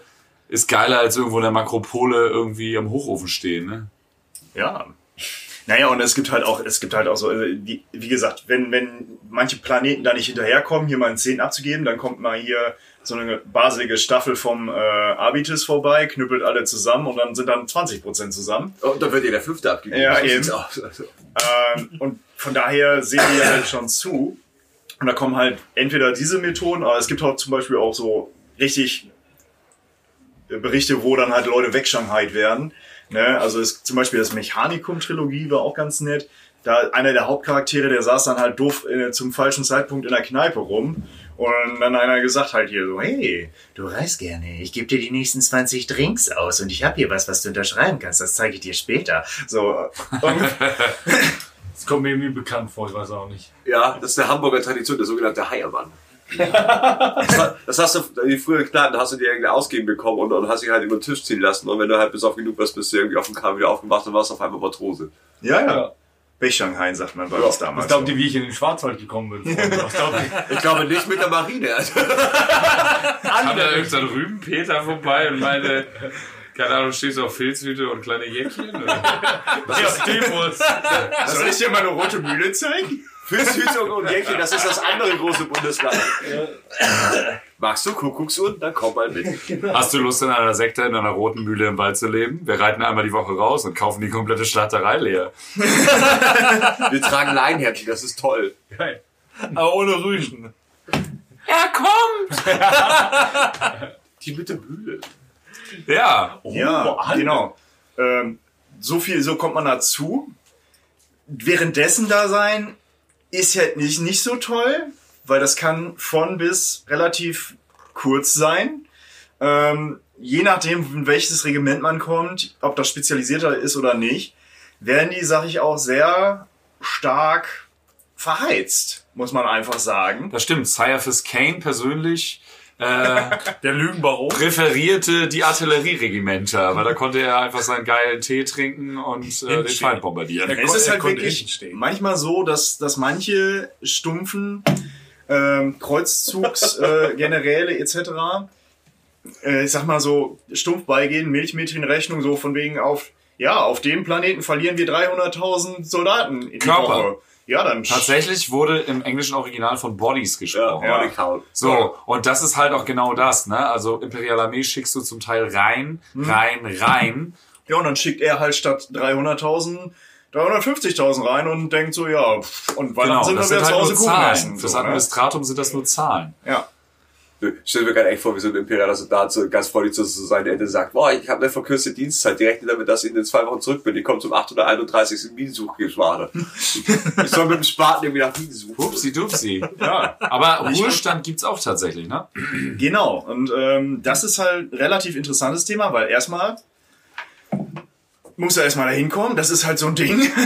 Ja, aber da gibt's ge in gewissen Regimentern gibt es Ja. da offizielle Zahlen für, ne? Zehn Genau. überlebte Einsätze oder sowas. Das ist halt wieder total unterschiedlich. Ja. Es gibt gefeste, festgesetzte Solarjahreszahlen oder dergleichen. Es gibt festgesetzte Einsätze dergleichen. Ja. Es ist aber auch wieder von Einsatz zu äh, von Regiment zu Regiment unterschiedlich. Ja, in Ravenor 2 ist auch so ein, Ähm. äh, so ein Arzt, der hat auch seinen Dienst quittiert. Ja. Hat in den günstigen Augenblick abgewartet, um zu sagen, ich bin Oder raus. hier in den, in den äh, Dings-Roman hier von Horace Hilsey, da kommt irgendwann einer vor, All Person oder so heißt der, Mhm. der ist auch zur Ruhe gesetzt und hat dann so ein kleines Stückchen Land. Also das ist halt so ein bisschen so an dieses römische Prinzip von wegen, du kriegst, wenn du ausgedient hast, da irgendwie dein Land. Ja, aber komm Weil die kommen von ihrem. Planeten weg ins andere System, kommen wahrscheinlich nie wieder zurück. Also sobald die auf dem Schiff sind, kannst du Genau, vergessen. Ähm, den Tanitern zum Beispiel, die ihr ihren Planeten verloren wurde, denen wurde das ganze Regiment versprochen, wenn ihr euch so und so viele Orden und Einsätze bewährt, kriegt ihr einen ganzen Planeten für euch gestellt. Also Haha, es war Pluto. Ähm, ja, zum Beispiel halt auch in den Eisenromanen, da war es doch auch so, diese eine Kurzgeschichte mit den, mit den Ex-Soldaten, die irgendwie Diese, die so durchgedreht sind. die dann ausgemustert waren und halt immer noch irgendwie im Kopf so, ich habe meine Ja, ja. Schuld noch nicht getan, aber ich klar, kriege das immer noch. ja, das muss man halt sich auch klar werden. Also das ist halt äh, Posttraumatische ja, Belastungsstörung. ich, aber ich ja. habe ich hab schon Leute gesehen, die halt so, sag ich mal, unter diesen tyrannischen Bedingungen Ja. kaputt Ja, gegangen ich habe sind. ich hab früher mal, ohne, ohne Namen zu nennen, weil ich das einfach daneben finde, aber wir hatten damals äh, online äh, so ein Beta-Game, so ein Zombie-Open-World-Spiel gespielt. Das hieß original mal War Z und dann hieß irgendwann, als der Film rauskam, hieß es dann Infestation.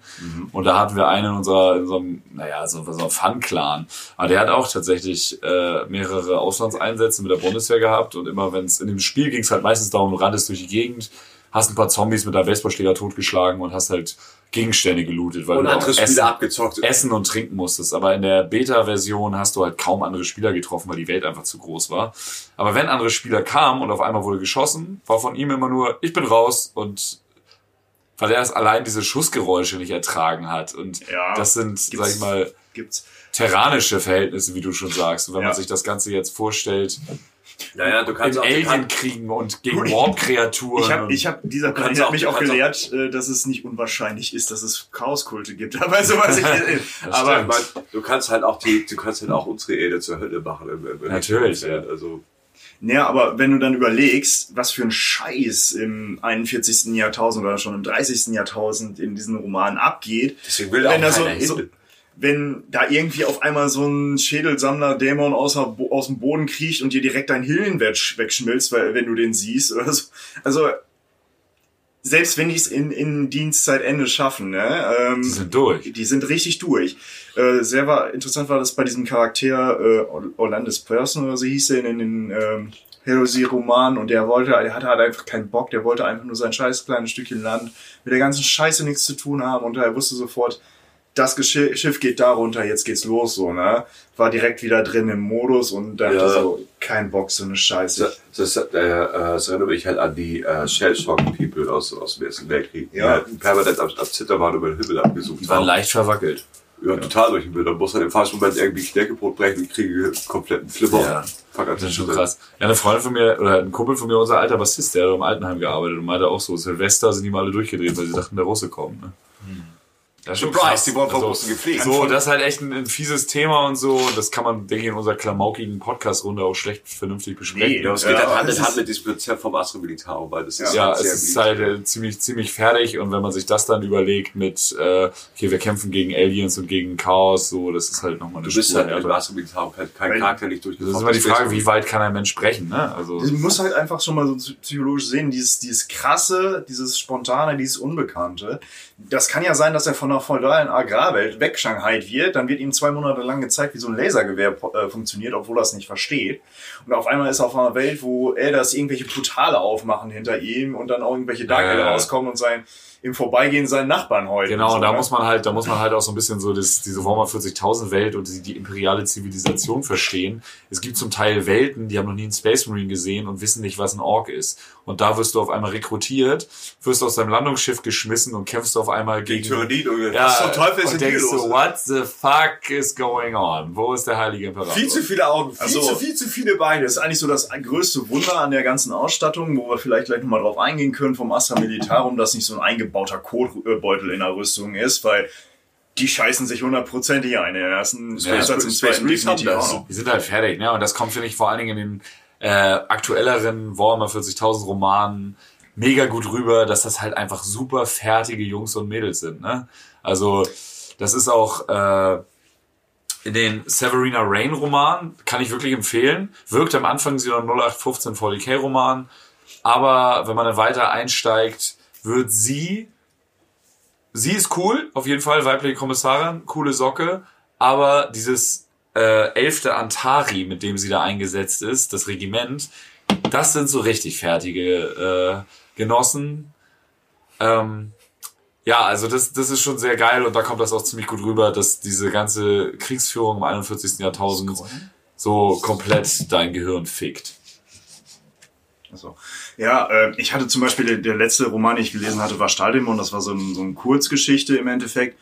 Und das ging halt um so eine Panzerbesatzung von äh, im, äh, Imperium, ähm, die dann halt sich mit so einem Chaos, äh, ähm, wie heißen die nochmal, Land Raider angelegt haben und den quasi durch so eine Makropole gegenseitig gejagt haben. Und im Endeffekt der, der, derjenige, aus dessen Sichtweise es erzählt war, dachte so, ja, wir haben den abgeschossen und so. Und das Ganze, die letzten zwei Kap äh, der letzte Kapitel, denkst du so, ja, er hat jetzt gewonnen und versteckt sich in der Ruine. Dabei liegt er einfach äh, irgendwo hinter ein paar Trümmern, sein Unterleib ist weggeschossen.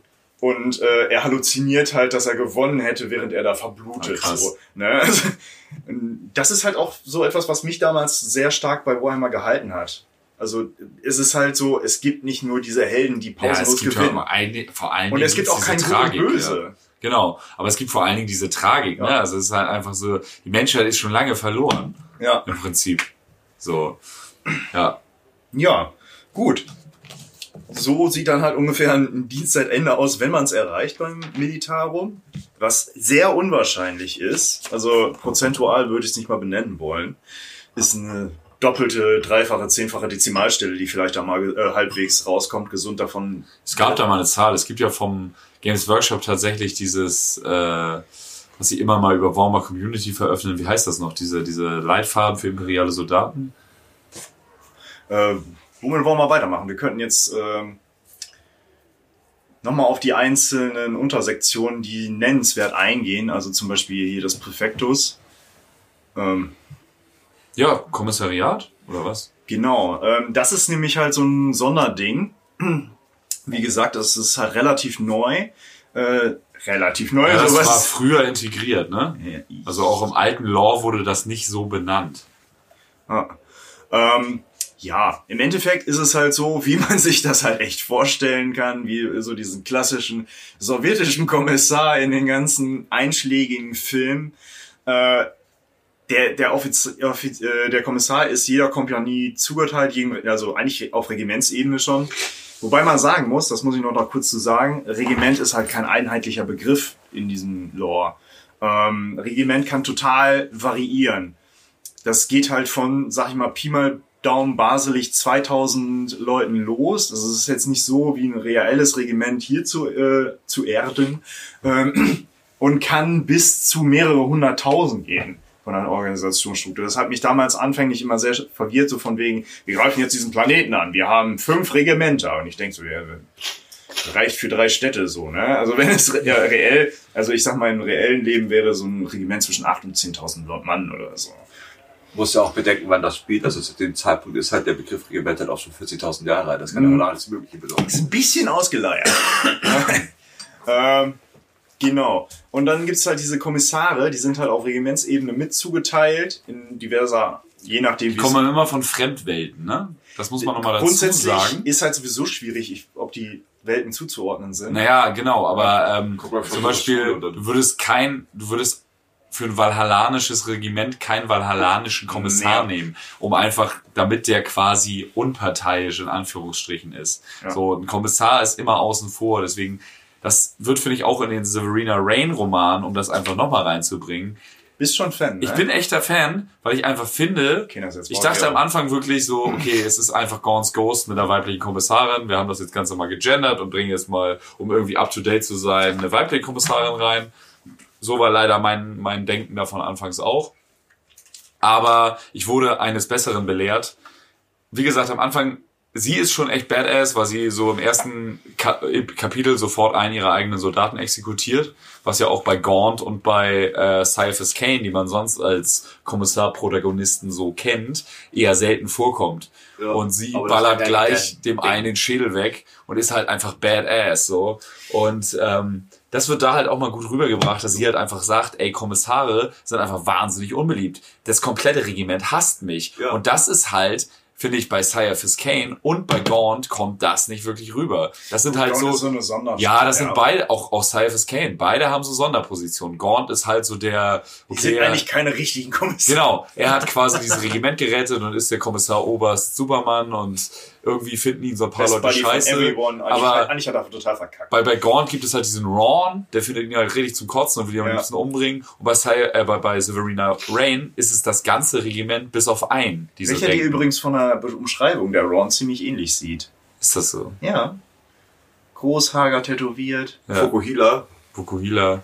Mit Nasenring. Nein. Nein, nein, nein. Doch, hat er auch. Klempner vom Beruf. Wahrscheinlich. Äh, spielt gerne mal ein paar Bolzen rum. ähm, nee, aber das kommt bei Severina Rain einfach, dieser ganze Roman vermittelt einfach eine wahnsinnige Melancholie und das ist auch alles so depressiv. Also das ist nicht so, dass da mal ein Lacher bei ist oder okay, der ist aber sympathisch. Nein, du In denkst der Welt nicht- hast du nichts zu lachen. ja, aber das ist ja bei Sire Kane hast du ganz schön viel zu lachen. Und auch bei, bei äh, Gaunt's Ghost ist es ja schon so, dass er ein Sympath ist, ne? Ja, teilweise. So, Ja. und auch Leute in seiner, seiner ganzen, äh, seiner ganzen Riege da sind ja schon irgendwie zum Teil Sympathieträger und das hast du halt bei Severina Rain überhaupt nicht. Sie ist halt irgendwie sehr pflichtbewusst, aber trotzdem super kaputt und die anderen Hauptfiguren sind halt irgendwie vollgekokste Special Ops oder abgedrehte Psioniker, die gar nicht so richtig wissen, ob sie da das Richtige tun. So. Ja, Also ähm, ich finde das ziemlich cool mit, den ganzen, äh, mit dieser ganzen Kommissar-Thematik. Äh, jeder hat ja Schiss vor den Kommissaren eigentlich. Zu Recht. Ja, genau, zu Recht. Aber es gibt natürlich auch, es wäre langweilig, wenn es nur so wäre. Es gibt natürlich auch Kommissare, die Schiss haben vor gewissen, äh, ja, Das ist die Ausnahme von der Regel, wollen wir es so sagen. ja, ja, äh, Regimentern. So. Und das sind ganz klar äh, die, die Katachana, beziehungsweise die Kommissare, die für die Katachana eingeteilt werden. Weil die denken sich, glaube ich, dann so richtig so, oh mein Gott, habe ich irgendwie die Tochter vom Chef angemacht oder warum habe ich jetzt diesen scheiß Posten Die gekriegt? stechen dich zur Not ab. Nicht nur zur Not. Die finden Kommissare halt richtig scheiße. Die finden halt aber auch alles richtig scheiße, was irgendwie mit Epauletten und Schirmmütze rumläuft und sich denkt von wie so, mmm, guck mal, mein geiler Mantel, mmm, geil. Ach ja, ich habe eine Splitterhose an und Unterhemd. So sieht so sieht Oh das yeah, aus. und geiles rotes Stirnband, damit mein Kopf besser trifft. So, so sieht das aus. Und dann kommen diese geilen, doof. dann kommen diese geilen Rambos um die Ecke, die einfach nur mit ihren eingeölten, dicken Oberarmen und Kommissar ist schon wieder ein Unfall. und die hören einfach Fortunate Son in der Dauerschleife. So sie sieht's aus. Und Zur die- Einsatzgebiet und die- fliegen. Der Matthias so einen eigenen Knopf, der das Oder wir gehen jetzt einfach mal mit dem durch den Giftkleewald dahin. Ja, guck mal, hier, der hättest mal ein paar katalanische Teufel kennst. Oder kennst Den, du den schon kannst du den, jetzt streichen. kennst du schon den Flublab? Nee, äh, nicht mal so, das machen die ja selber wirklich. Ja. Die haben einfach keinen Bock auf dieses Ich bin der geilste Gehabe, deswegen rennen die auch alle rum, schön in äh, Steingrau, Oliv, Feinripp mit ihrem roten äh, Stirnband und so einen Scheiß, mit ihren dicken eingeöl, äh, eingeölten Muskeln und Hauptsache tätowiert und ein dickes Das Messer am Anschlag. So, das lief in Vietnam unter dem Stichwort Fragging. Wenn irgendjemand zu viel wollte von der Einheit, dann wurde der mit einer Fre- Handgranate Upsi umgelegt, weil dupsi. die keinen ballistischen Abdruck hinterlässt. Upsi! Aber das sind halt so äh, äh, äh, die krassen Ausnahmen. Und das, das, das fand ich halt auch so bei Gaut so ein bisschen schwierig, sobald halt irgendwie der Kommissar, der auch der Kommandant ist, kann der seinen eigenen Beruf nicht mehr ausüben, weil er eigentlich als, Kommand Ja, als Kommandant ja. hast du Sympathie mit deinen Männern und als Kommissar besser Genau, nicht. als Kommissar bist du eigentlich der Fremdweltler, der tatsächlich. Aus- aber das finde ich halt bei es Sire fürs Kane ganz geil, weil da halt tatsächlich dieser Aspekt rüberkommt, dass er die Leute pusht. Ja, und das fand ich zum Beispiel beim Dawn of War Spiel so geil, bei Winter Assault, weil da wirkte den der, der Kommissar halt echt immer so alien deplatziert in den ganzen Kontext. Weil das war halt kein Sympathieträger und du hast gemerkt, keiner mag den und er mag die nicht, aber ist halt da, um zu motivieren. Genau. Auf seine Art. Das ist so, also, Einzuschüchtern. Das war so als Jugendlicher, sag ich mal, von der Imperialen Armee, von den Kommissaren immer mein Eindruck, die erschießen halt Deserteure. Das ist ja. So, aber wenn du mehr in den Lore einsteigst, Genau. besonders Caiaphas Kane ist halt wirklich, er wird Also halt als der Held gesehen und so muss halt- muss motiviert er halt seine Leute. Deshalb muss Ne? halt die, die, äh, äh, die historische Vorlage, das sind ja die Politkommissare der Roten Ja. Armee damals. Ja. Also es geht dann auch um die charakterliche Genau. Formung der Soldaten. Aber das finde ich kommt beim äh, Tabletop oft ein Ja, ja gut da. Bisschen mager rüber, wie so manch anderer Lore. Also um das mal kurz zusammenfassen, ähm, die Kommissare kommen meistens von der sogenannten Schola Pre- Progenium. Das sind halt, ist halt so, so eine imperiale Bildungseinrichtung für Waisen, wo sie die Leute dann halt von null auf ähm, richtig auf diesen Job auftrimmen oder andere Jobs in der, dieser Hierarchie, sag ich mal. Und das, die Kommissare sind im Endeffekt dafür da, äh, die militärische Moral aufrechtzuerhalten, was unter den bekannten Schrecken halt nicht unbedingt einfach ist, kann ich mir vorstellen. Und das einfachste Mittel ist dabei natürlich auch, äh, wenn ihr jetzt nicht nach vorne geht, gibt's ein paar an den Kopf, aber mit, Bolt, mit der Boltpistole. Und äh, Ja, das ist im Tabletop sehr schön Ja. gelöst, dass du einfach Moraltest verkackt. Einer weg. Nee, du kannst dich dann halt entscheiden, der, der Kommissar schießt auf jeden Fall ein und der Rest bleibt stehen. Ja. ähm, und allerdings sollen diejenigen auch ähm, die Moral insgesamt heben. Also sprich durch inspirierende Ansprachen wird oftmals in Romanen gesagt, dass die das halt so, die machen so einen gelangweilten Standardleier. Also die, wenn du jetzt nicht irgendjemanden hast, der da Bock drauf hat, die Leute zu inspirieren, ist es eigentlich auch Grütze und die sehen halt eher mehr ihre Bestrafungsfunktion. Und was ziemlich oft untergeht, ist halt im Endeffekt, ähm, das ist halt natürlich auch so ein Sensor im Raum. Die sind quasi so die First Line of Defense von der, von der imperialen Inquisition, weil die halt im Endeffekt direkt im, in der ersten Linie sehen, wer ist auf einmal von irgendwas befallen und hat sich eine Kugel verdient, Das stimmt. sozusagen. Das kommt bei Cyphers Kane super rüber, weil er ja dieses super close Verhältnis zu dieser Inquisitorin vom äh, Ordo Xenos hat. Der kleine Schlawiner. Ja, ja, da geht auch ein bisschen mehr. Es erinnert für mich so ein bisschen an eine etwas badassige Form von einem Iterator irgendwie. Also die, die, die Ja. Moral hochzuhalten, aber im Notfall schieße ich dir halt auch im Kopf. Ja, aber das ist zum Beispiel bei Cyphers Kane, das gefällt mir total gut. Also einige Leute kritisieren ja, okay, okay, jetzt kommt noch eine Romanreihe mit einem, Inquisi äh, mit einem Kommissar als Hauptfigur raus. Finde ich gar nicht schlecht, weil du halt viele Facetten siehst, weil ja Gorn schon recht speziell ist. Das ist ja, Ja. so der Urcharakter des Kommissars in den Romanen. Ja. Und mit Cyphers Kane ist halt tatsächlich da das Ganze auch so ja aus seinen Memoiren erzählt wird, auch mit verschiedenen Erzählern im Hörbuch. Also bei Cyphers Kane kann ich total das Hörbuch empfehlen, weil es einfach witzig ist, verschiedene Erzähler zu haben. Und ähm, er halt so ganz oft so dieses, er ist halt der inspirierende imperiale Held, obwohl er sich selber ja überhaupt nicht als Held sieht. Er ist sich seiner Schwäche ja total bewusst, dass er einfach, er will halt seine eigene Haut retten, ist ein Egoist und der einzige Mensch, an dem, er, dem ihm was liegt, ist höchstenfalls sein Adjutant Jürgen. So, und ähm, das ist aber geil, wie das denn wieder aus der Sicht von der einen, äh, von dem einen Sergeant, der weiblichen, weiblichen Sergeant in seinem Regiment, also er führt halt ein gemischtes Regiment an, weil die beide zusammengelegt wurden, weil die fast ausgelöscht waren. Äh, gemischte Regimenter sind in der imperialen Armee eher unüblich, muss man auch nochmal dazu sagen. Ähm, meistens eher weiblich oder männlich, nicht beides. Aber grundsätzlich ist halt alles vertreten, das ist schon mal. Genau. Ja. Äh, auch da sehr fortschrittlich, muss man sagen. Und Kommt natürlich auf die Welt an. ja, da total. Aber äh, sein valhallanisches Regi- Regiment, was Sapphires Kane anführt, äh, ist halt gemischt, weil das zwei Regimenter sind, die zusammengekloppt wurden. Da gab es auch am Anfang ziemlich viele Auseinandersetzungen, später mehr so Knickknack. Ähm, und sie, der eine Sergeant, der weibliche Sergeant, himmelt ihn halt total an, obwohl er, er hasst die, weil er findet sie halt total nervig und will er gar nichts mit ihr zu tun haben und sie interpretiert in jede Gesichtszuckungen, die er macht, die super heldenhafte Geste reiben. Also ist da noch eine Chance? Ja, und dann ist es halt echt immer so, ja, wir haben fast verzagt im Schatten des großen Giganten der Orks, aber die inspirierenden Taten unseres großen Kommissars Caiaphas Kane haben uns zu neuem Mut angespornt, um dieses Monstrum des Xenon-Feindes zu Fall zu bringen und den Sieg für Jetzt- das glorreiche Imperium davonzutragen. Xenon hat mir gefallen. Xenos. Es sind keine leuchtenden Scheinwerfer. Diese Aliens blenden halt aber auch im Dunkeln. Es stimmt. Das ist alles wahr. Was ich bei dem ziemlich cool finde, bei dem Cyphus Kane, ähm, du hast ja gerade die Situation angesprochen. Ja. Also, Nachdem so, er mit so vielen Frauen Affären hatte, war er später bekannt als Syphilis Kane. ja, es- ja, auf jeden Fall. Sag ihm das mal ins Gesicht.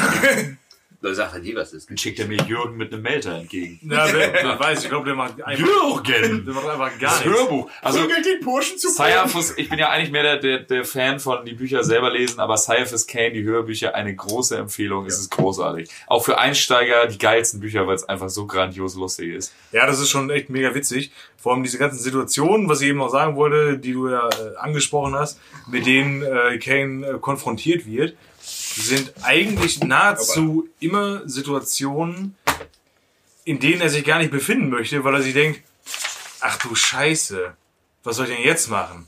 Es ist halt ein sehr frisch ein neuer Aspekt und Genau, Sichtweise genau. Die Und es ist halt mega geil, wie er da äh, äh, agiert. Allein schon, wenn man sich überlegt, oh, äh, ich habe, äh, es gibt hier wohl innere Differenzen in der Truppe und es, es, es gibt gerade in der Kantine redet ihr auf die Schnauze. Verdammt. Ich bin ja Kommissar. Wie regel ich das Genau, jetzt? er denkt halt in wie erster er Linie, wie regelt, stehe ich am besten da und Genau. was könnte zum bestmöglichen Erfolg führen, damit ich keinen Schaden bekomme. Und das ist immer seine, seine Genau. Ausgangsposition und das ist mega lustig und unterhaltsam. Das auch ist- das ist menschlich richtig irgendwie. witzig. Ich glaube, wir müssen mal, wir könnten mal weitermachen mit der nächsten Abteilung. Ich denke mal, äh, Kommissariat. Äh, Haben wir lange jetzt? Cool, ja, genau. Äh, Auxilia, mega interessantes Thema. Gerne. Das Max, äh, Militarum Auxilia. Ja, was ist denn jetzt mit Auxilia? Jo, also. ähm, ich, im, äh, Militarum Auxilia ist so ein kleines Sonderding im Militarum und das ist halt so dieses gesamte, ja, dieser gesa- äh, zugekaufte Gerümpelhaufen, dieses zugebuchte, würde ich mal jetzt mal behaupten. Äh, große Sammlung. Und zwar, da finden sich halt diverse externe Kräfte, die, Ich habe gerade ein Selfie gemacht. ja, Ist alles Ja, live. ja.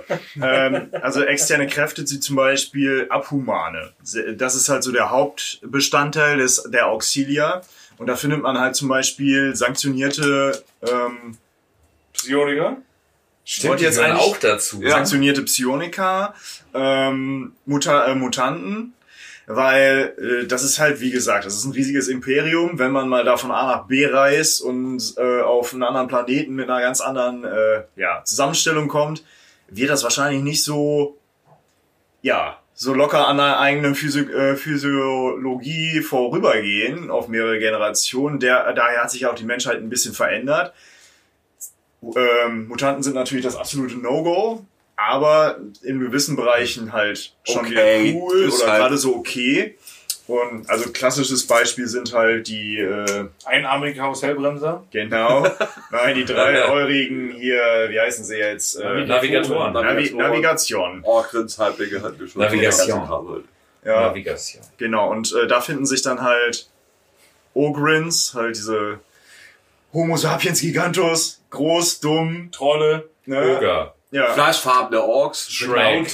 Shrek. Redlings, also kleinwüchsige, die Voll. mega gut kochen und klettern können scheinbar und dann halt meistens mit, Halbling-Sniper, so Kram. genau, die halt mit Sniper unterwegs sind, äh, Tiermenschen, sowas, äh, je nachdem, was, was man findet und noch so noch so durchgehen lässt. Und der richtig dicke Klotz ist halt eigentlich das Militarum Regimentos, ne? Das uns jetzt hier halt so hier groß im Raum steht. Und Das, das klingt ist, immer wie so eine geile Platte beim Griechen. ja, Das Militarum. Ich hätte gerne eine Militarum Regimentos für zwei Aber mit. Pommes, nicht rein. Nee, die Pommes sind Oh ja. kreis. Ich will nämlich Kartoffel.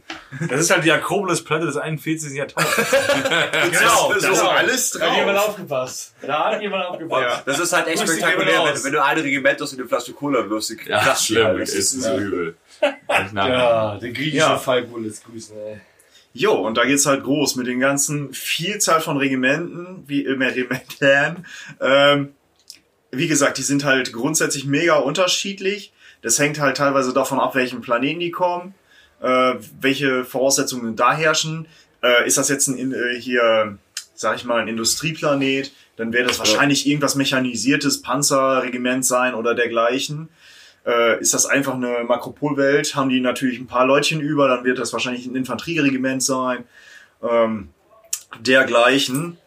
Und äh, Und das, das, das richtet ja auch so ein bisschen nach dem Aufgabengebiet. Also du, Ja. die sind halt ähm, sehr viel besser improvisieren, möchte ich es jetzt nennen, Ja, als, als zum Beispiel Astartes. Also Astartes haben wir so in, in, in das Astartes, nachdem wird halt gearbeitet Ja. und alles aufgebaut. Ja, aber Und die Imperiale Armee äh, geht halt mehr so nach dem, was sie machen müssen. Also zum Beispiel die Kämpfer von Kandahar passen halt perfekt dahin. Da ja, werden so was wie, wie, wie kein Todeskurvenkrieg oder Valhalla-Krieger. So diese, diese Erste Weltkriegs-Schlachtformation werden da halt komplett obsolet. ja, das stimmt. Aber ähm, ja, das ist halt total unterschiedlich. Einige arbeiten halt auch komplett, ob es jetzt funktional ist oder nicht, aus Tradition heraus, wie die Eiserne Garde von Mordian. ja, Die sind halt, Ja. deren Hauptding ist halt so, okay, wir kämpfen in unseren Paradeuniformen, weil wir halt Ja, die Eiserne Garde von Mordian sind. Und man fragt sich nur, what the fuck? Brennt ihr? Warum habt ihr himmelblaue Uniformen an? Und okay, macht das ruhig, aber die sind halt eisenhart und Sehen halt aber aus wie die tatsächlich in diesem neuesten äh, das Knochentor ist es, glaube ich, einer der neuesten Warhammer 40k Romane, die auch in diesem äh, Indomitus äh, Kreuzzug spielen. Domni, Domni, Domni, Domni, Domni, Domni, Domni, Domni. Domni. Ist einer der Hauptcharaktere ein Mordianer. Und das Witzige ist, da wird die, ich habe mich nie viel mit der Eisernen Garde von Mordian befasst, weil ich finde die irgendwie cool. Ich mochte auch die Modelle immer und ich fand es immer irgendwie cool, eine Armee in Paradeuniform zu haben. Aber die haben halt nur damals Metallmodelle gehabt, heute gar keine mehr. Das ist ein bisschen schlecht gealtert auch. Die, ne? nö, die sind ziemlich gut gealtert tatsächlich, finde ich. Die Gesichter sind so ein bisschen na ja, aber ich Ja. finde die eigentlich sehen die ziemlich cool aus. So breites Kreuz irgendwie fett durchtrainiert, aber dann in dieser hautengen Garde-Uniform finde ich super. Ähm, und auch die Position von den alten Metallmodellen finde ich ziemlich cool. Und es gibt auch von Drittanbietern, bis, Games Workshop uns für Warhammer Plus eingekauft hat, können wir das ja gerne noch erwähnen. ähm, gibt es auch von Drittanbietern einfach wahnsinnig tolle Modelle. Oh ja, die sind super. Wenn wir bei Warhammer Plus, dann fangen wir wahrscheinlich mit Folge 1 nochmal an, um komplett Games Wir nennen ja keine Namen. zu berichten. Ja, bei Daka Daka Store gibt's ganz tolle mordianische... Okay, anscheinend nennen wir doch äh, Namen. natürlich. Ja, das Hansa ist alle. Ich glaube, das Hansa ist alle, oder? Gott, Leider. bewahre. Bin schon die ganze Zeit auf dem Trockenen. Was glaubt ihr, warum ich so wenig erzähle? Nee, Ah. aber äh, bei das Knochentor wird diese mordianische Garde, mit denen ich mich vorher wenig befasst habe, ein bisschen besser beleuchtet und es gibt bei denen tatsächlich so Kundschafter und irgendwelche Stealth-Typen, die überhaupt nicht so aussehen wie der Rest. Aber die werden einfach in den Heldengeschichten nicht erwähnt. Das passt ja auch nicht so ins Bild. Die haben halt so den dreckigen Job, der nötig ist, um natürlich auch Fortschritte zu machen in einem Kriegseinsatz. Aber die werden einfach nicht, äh, nicht geil. ja, die werden halt, die fallen halt unter den Tisch, obwohl die die ganze Arbeit machen. Aber am Ende glänzt halt das mordianische Regiment mit ihren fetten, durchtrainierten Körpern in ihren äh, British People Uniform. Paradeuniformen. Und das, das finde ich halt, ist ein geiler Aspekt, was ich auch in den neuen Romanen, ich mag die vom Schreibstil und so immer nicht so gerne eigentlich. Und mir ist es immer so dieses, wir müssen jetzt Space Marines reinbringen, weil wir Space Marines reinbringen, nervt mich ein bisschen. Ich fände es Ja, eigentlich schon. viel interessanter, das Ganze aus imperialer Soldatensicht Ja, zu voll. sehen. Und da finde ich das Ganze halt super cool, dass man auch mal solche Aspekte sieht, Ja, dass das, hat eigentlich auch das mehr, ist äh, mehr Alltag. Also mehr, mehr. Schein als Sein Ja, ist dann. Ne? Allein wenn du so in so einen Alltag gehst, wie sich manche um ihre Kinder kümmer, äh, kümmern wollen, statt den Scheiß zu machen. Oder wenn du halt so liest äh, in einem Roman, zum Beispiel auch von, von Gons Ghost, wie, wie dann zum Beispiel so ein ganzer Tross hinter so einem Regiment her, hinterherreist mit, Ja, genau. mit Händlern Ja. und Ich finde, die Mischung so. macht's halt zum Das Teil. ist Das, halt finde ich halt bei Eisenhorn ziemlich geil. Das, Genau. es geht halt eigentlich nie um Astartes, aber wenn welche auftauchen, ist halt auch das ein Emperor's Children alle so, Ja, oh genau. mein Gott. Ich glaube, es kam in das der ganzen. Eisenhorn-Trilogie kam, glaube ich, fünf, Ja. sechs. Ja, einmal den, den Deathwatch, den er gekillt hat. Und dann die mit denen auch auf dieser Para Siegesparade mitmarschiert Ja, ist. Und das genau. war's so, ne? ja, Ja, das ist halt auch so, das ist halt, wie, wie gesagt, das, das, das sagen, habe ich schon ein paar Mal gemeint, du kriegst halt so mehr vom Alltag mit aus dem total. Und auch Aber- einfach ist diese menschliche Sicht viel besser Ja, nachzuvollziehen. ein Imperialer, also Space Beam schreibt halt nicht nach Hause. Ein Imperialer Soldat schon, wenn, wenn Space Beam stirbt, sagt er Lieber Kellyman, ich habe heute 72 Verräter erschlagen. Ja, oh Hopse, das war Leandros. Ähm, ja, aber zum, zum Auch eine Beispiel, leckere, eine leckere Fleischplatte beim Griechen, die Leandros-Platte. ah, die hat da oben drauf, das ist, ich habe auch so eine Leandros-Platte. die Borg.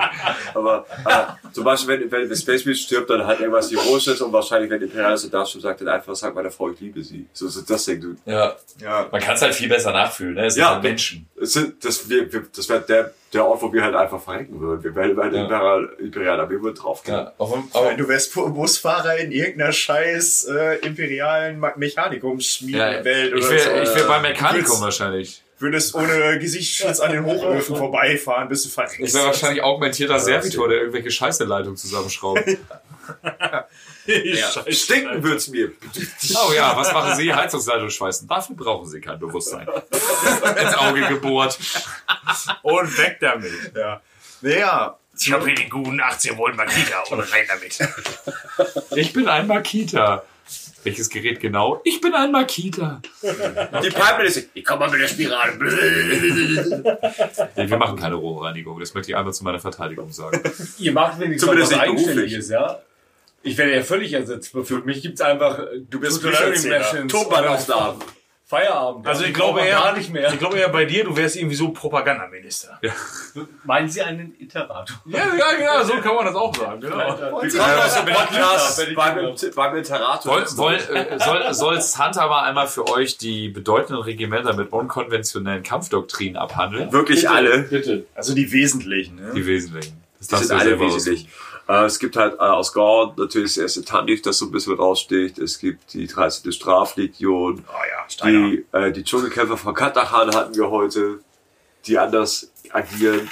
Äh, die Eiserne Garde hatten wir. Valhalla hatten wir, die erinnern zum Beispiel sehr an äh, äh, die Rote Armee zur Zeit vom, vom Zweiten Weltkrieg.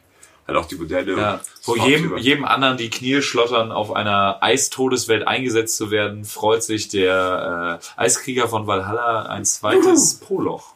Es ist wie zu Hause. Alles ist gefroren. Ich stelle mir eine, Stange Wasser in den Schnee. Wäre ein Inquisitor, könnte man sagen, er freut sich an eine zweite Rosette. Ja, eine zweite, eine zweite, eine, eine Ein Rosetarius. Entschuldigung, rote- eine zweite rote Rosette. Mir platzt da eine glatte rote Es gibt Rosette die erstgeborenen Sinne von Vastorias, die wir schon erwähnt hatten, die so ein bisschen rausstechen. Die Stahllegion, die ich persönlich sehr feier, vom, vom, Look- allein vom Look her, mit den Gasmasken und, den- und den, und den Chemomänteln. Ja, Santa geht gerne auf so EBM Industrial Partys. Ja, schon.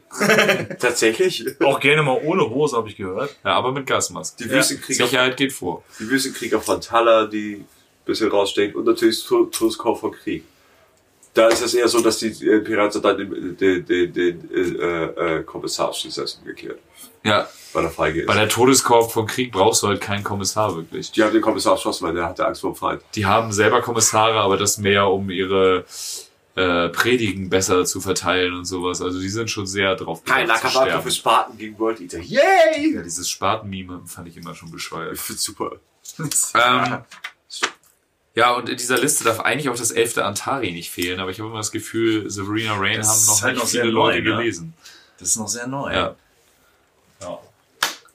Und ähm, abschließend, nachdem wir eigentlich, glaube ich, die Imperiale Armee bzw. das Astra Militarum wahnsinnig gut erklärt haben, dank unseres Gastes, ne? ja, zieh die Hose bitte wieder an. Du hast den Gürtel wirklich auf. Ähm, äh, wollen wir jetzt mal Ich esse hier. jeder von uns hat sich ein Regiment rausgesucht, was er gerne vorstellen möchte. Und äh, wollen wir nach der Reihenfolge gehen, die hier auf dem Zettel steht, oder? Ja, mach mal. Ja. Dann äh, fange ich, Andy, ich fange mal an mit äh, der Death Corps of Krieg oder den Todeskorb von Krieg. Spiele ich selber tatsächlich im Tabletop. War gar nicht mal so angetan vom neuen Release, weil ich einfach das nicht so richtig verstanden habe, warum die Death Corps neue Modelle brauchten, weil ich einfach die Miniaturen von Forge World super finde. Voll. Und preislich sich inzwischen zu den GW-Plastikmodellen gar nicht mal so ein großer Graben auftut. Ähm, habe ich das nicht so richtig verstanden, Das ist weil auch gute eigentlich haben die ja alles. Finde ich super, mag ich total gerne, besonders die Forge World Modelle, weil die irgendwie recht realistische Proportionen haben. Ähm, ja, die Todeskorb von Krieg kommt von der Welt Krieg. Auch im Englischen heißen die Krieg. Ähm, ja, eine Welt, die immer viel rekrutiert hat und so. Aber irgendwann wurde die planetare äh, Führungsriege super paranoid und hat sich vom Imperium losgesagt letztendlich. Wollte ihr eigenes Ding machen.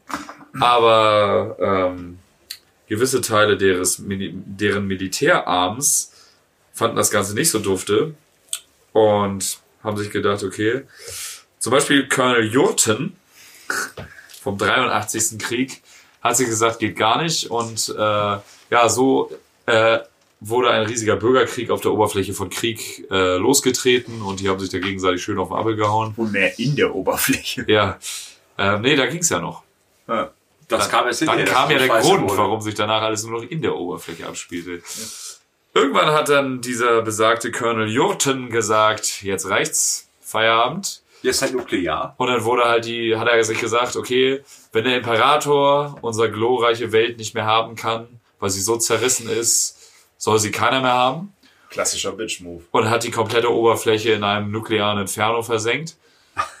ähm, und alles Leben vernichtet, was da so rumkreuchte.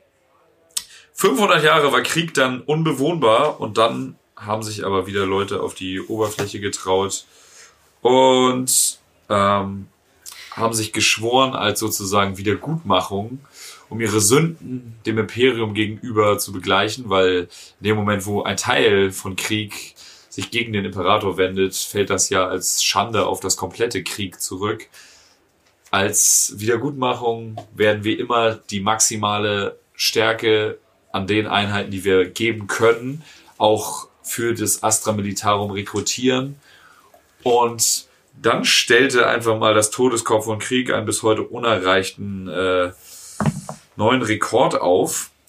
Und zwar, wenn ich das richtig sehe, haben sie 50 Millionen Menschen pro Jahr in das Astra Militarum rekrutieren können und stellen so eine der krassesten Streitmächte des äh, Imperiums auf. da lacht die Rote Armee.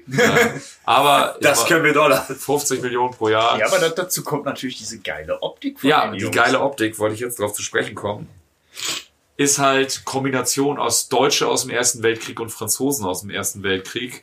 Sehen halt super badass aus in so äh, knielangen Mänteln, Gasmasken, Stahlhelme, Voll. Wehrmachtsoptik.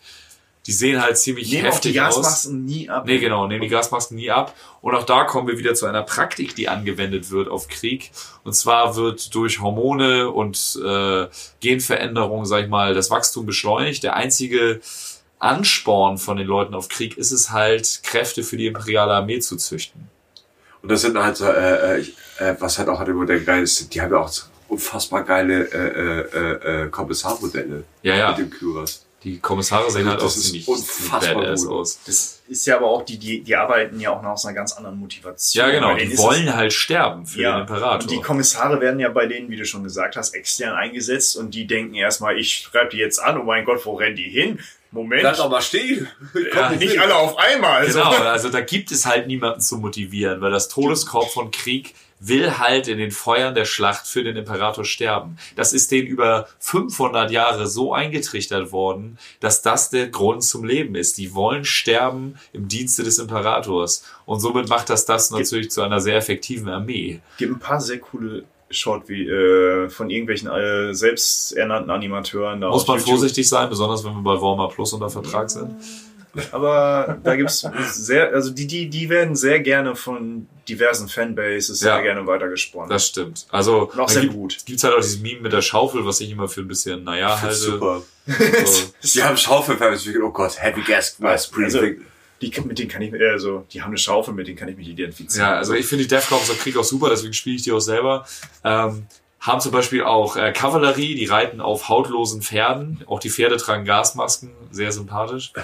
Ähm, Viel mehr Smack. ja, sind spezialisiert auf Belagerungskriege und vor allen Dingen Schützengrabenkämpfe. Ist halt alles sehr an den Ersten Weltkrieg angelehnt und optisch halt auch meine, mich persönlich finde ich das mega geil und hielt das immer für das geilste Regiment in der Imperialen Armee. Jetzt haben die Plastik-Releases bekommen, was meine äh, Euphorie etwas schmälert.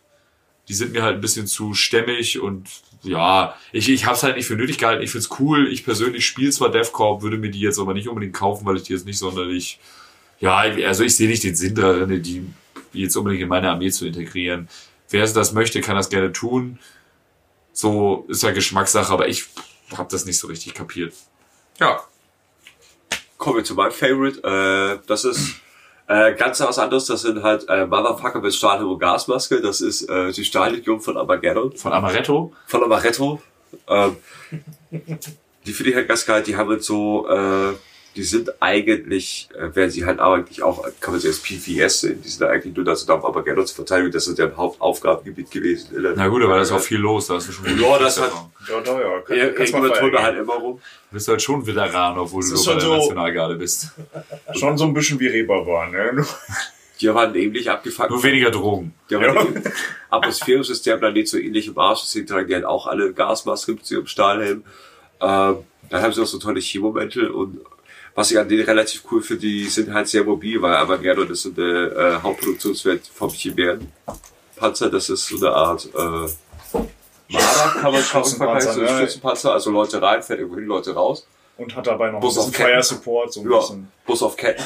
Ja. Ähm, und das macht sie halt so, so, so, so zu dem Pendant der mobilen Infanterie. Das finde ich halt relativ interessant. Also die sind relativ flink unterwegs auf dem Tisch. Ja. Im Noch halt auch. Und halt auch, ich finde die halt, die Modelle halt, die sind ein bisschen schlecht gealtert, für halt so vom Das Konzept ist sowieso, also, das muss man halt noch irgendwie so zwischenwerfen. Ganz kurz. Also, die, die, die Imperiale, äh, Imperiale Garde, das krankt jetzt die ganze Zeit so, als ob die einfach nur Massen an Infanterie vorwerfen. Das ist ja nicht so. Die arbeiten sehr viel mit sehr viel Panzern und Ja, sehr ja, viel ja. Artillerie und teilweise auch Luftunterstützung. Aber diese ganzen einzelnen Typen aufzuschlüsseln, weil die halt so eine große Range, selbst im Tabletop haben, Ja. das würde jetzt halt sowas von krass den Rahmen sprengen, denke ich. Das ist halt wirklich sehr nah an, an, am, am wirklichen Militär, äh, Militärzeit Du hast halt nicht nur, es gibt Artilleriegeschütze Nummer, 1, sondern du hast eine Wahl von 15 Stück oder so. Viel Ahnung. Kaliber oder Ja, Für alles ist alles dabei irgendwie so, ne? Mich haben die, äh, mich erinnern, äh, die Stahllegion von Armageddon immer so ein bisschen, also kopftechnisch, her ähm, an Fallschirmjäger. Die Ja. Helme. Also von den Das ist so Helmen her. wird. Ja, ja, genau. Das, das ist immer so ein bisschen so, ich, ich sehe die und ich sehe ich sehe die Köpfe und denke mir so, ja, moin, läuft Fallschirmjäger. Ja, der, der, der, der Kopf schreibt falsch im und der Körper schreibt irgendwie so bei Regen irgendwo Schmiere stehen. Genau, bei, Regen- Die haben Regen- relativ, stehen. die haben halt wirklich so knöchellange Mäntel an, aber ich finde die halt so vom Modell unfassbar geil. Wer seinen Schirm nicht packen kann, der muss Wache schieben vom Scheißhaus. Da- Wer das Schirm nicht packen kann, muss sich nicht danach nochmal melden.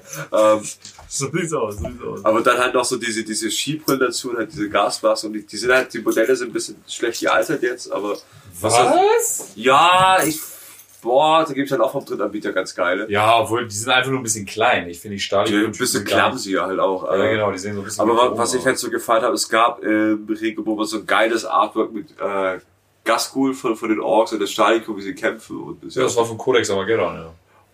ja, ich kenne es halt nur vom, vom, vom, glaub, vom dritten, dritte Edition Regenbuch, da war das auf zwei Seiten drin und ich fand, ich fand das halt geil, wie dran steht und die Gasmassen festgestaltet sind. Und die panisch gucken und trotzdem kämpfen und zwischendrin irgendwie noch einer mit dem Kenntnis, Kenntnisschwert hochstehen und nee, die, die gefallen mir. Ziemlich cool. Ziemlich cool auf jeden Fall. Ähm, mein Favorite oder einer meiner, meiner Favorites, äh, äh, Wüstenkrieger von Talan, die finde ich ein bisschen äh, zu kurz zu kommen, oftmals. Also Ja. das sind jetzt welche, von denen man irgendwie nicht so wirklich irgendwie was, was hört oder so wirklich viel mitbekommt oder sowas. Ich hatte mir auch für diese Folge überlegt, äh, erst die Katachana zu behandeln, äh, aber das war auch so, naja, gut, aber das, die sind geil, ja, dann brauchen wir gar nicht drüber reden, äh, drüber streiten, aber Hatten wir auch schon ein paar Mal. genau, man, man kriegt relativ oft das, das die, dieses äh, Schlagwort Katachan oder, oder auch äh, Dschungelkrieger von Katachan um die Ohren gehauen. Deswegen dachte ich mir, äh, mein zweiter Favorite auf jeden Fall Wüstenkrieger von Talan. Das sind, äh, wie ihr Name schon verm vermuten lässt, Wüstenkrieger, die richtig super auf den äh, Guerillakampf spezialisiert sind. Die sehen optisch so ein bisschen aus, also man könnte sich irgendwie Lawrence von Arabien vorstellen. nur noch mit äh, dicken Ballermännern vielleicht so dabei. Das trifft's glaube ich ganz gut. Und ähm, bekannt sind sie dafür, dass sie, äh, dass sie hervorragend ausgebildete Regimenter für die imperiale Armee stellen. Ähm, das sind ähm, also das sind dann äh, Soldaten, die äh, beziehungsweise Einheiten, die dann äh, super darin sind, äh, extrem schnell zuzugreifen und quasi wie ein äh, plötzlich auftretender Sandsturm in der Wüste äh, alles niederzuwalzen so, und sich danach wieder zu äh, verziehen, würde ich mal sagen. Ähm, Moment, die wollen wie ein, wie ein Sandsturm alles irgendwie niederstauben und sich danach aus dem Staub machen? Wie niederwalzen.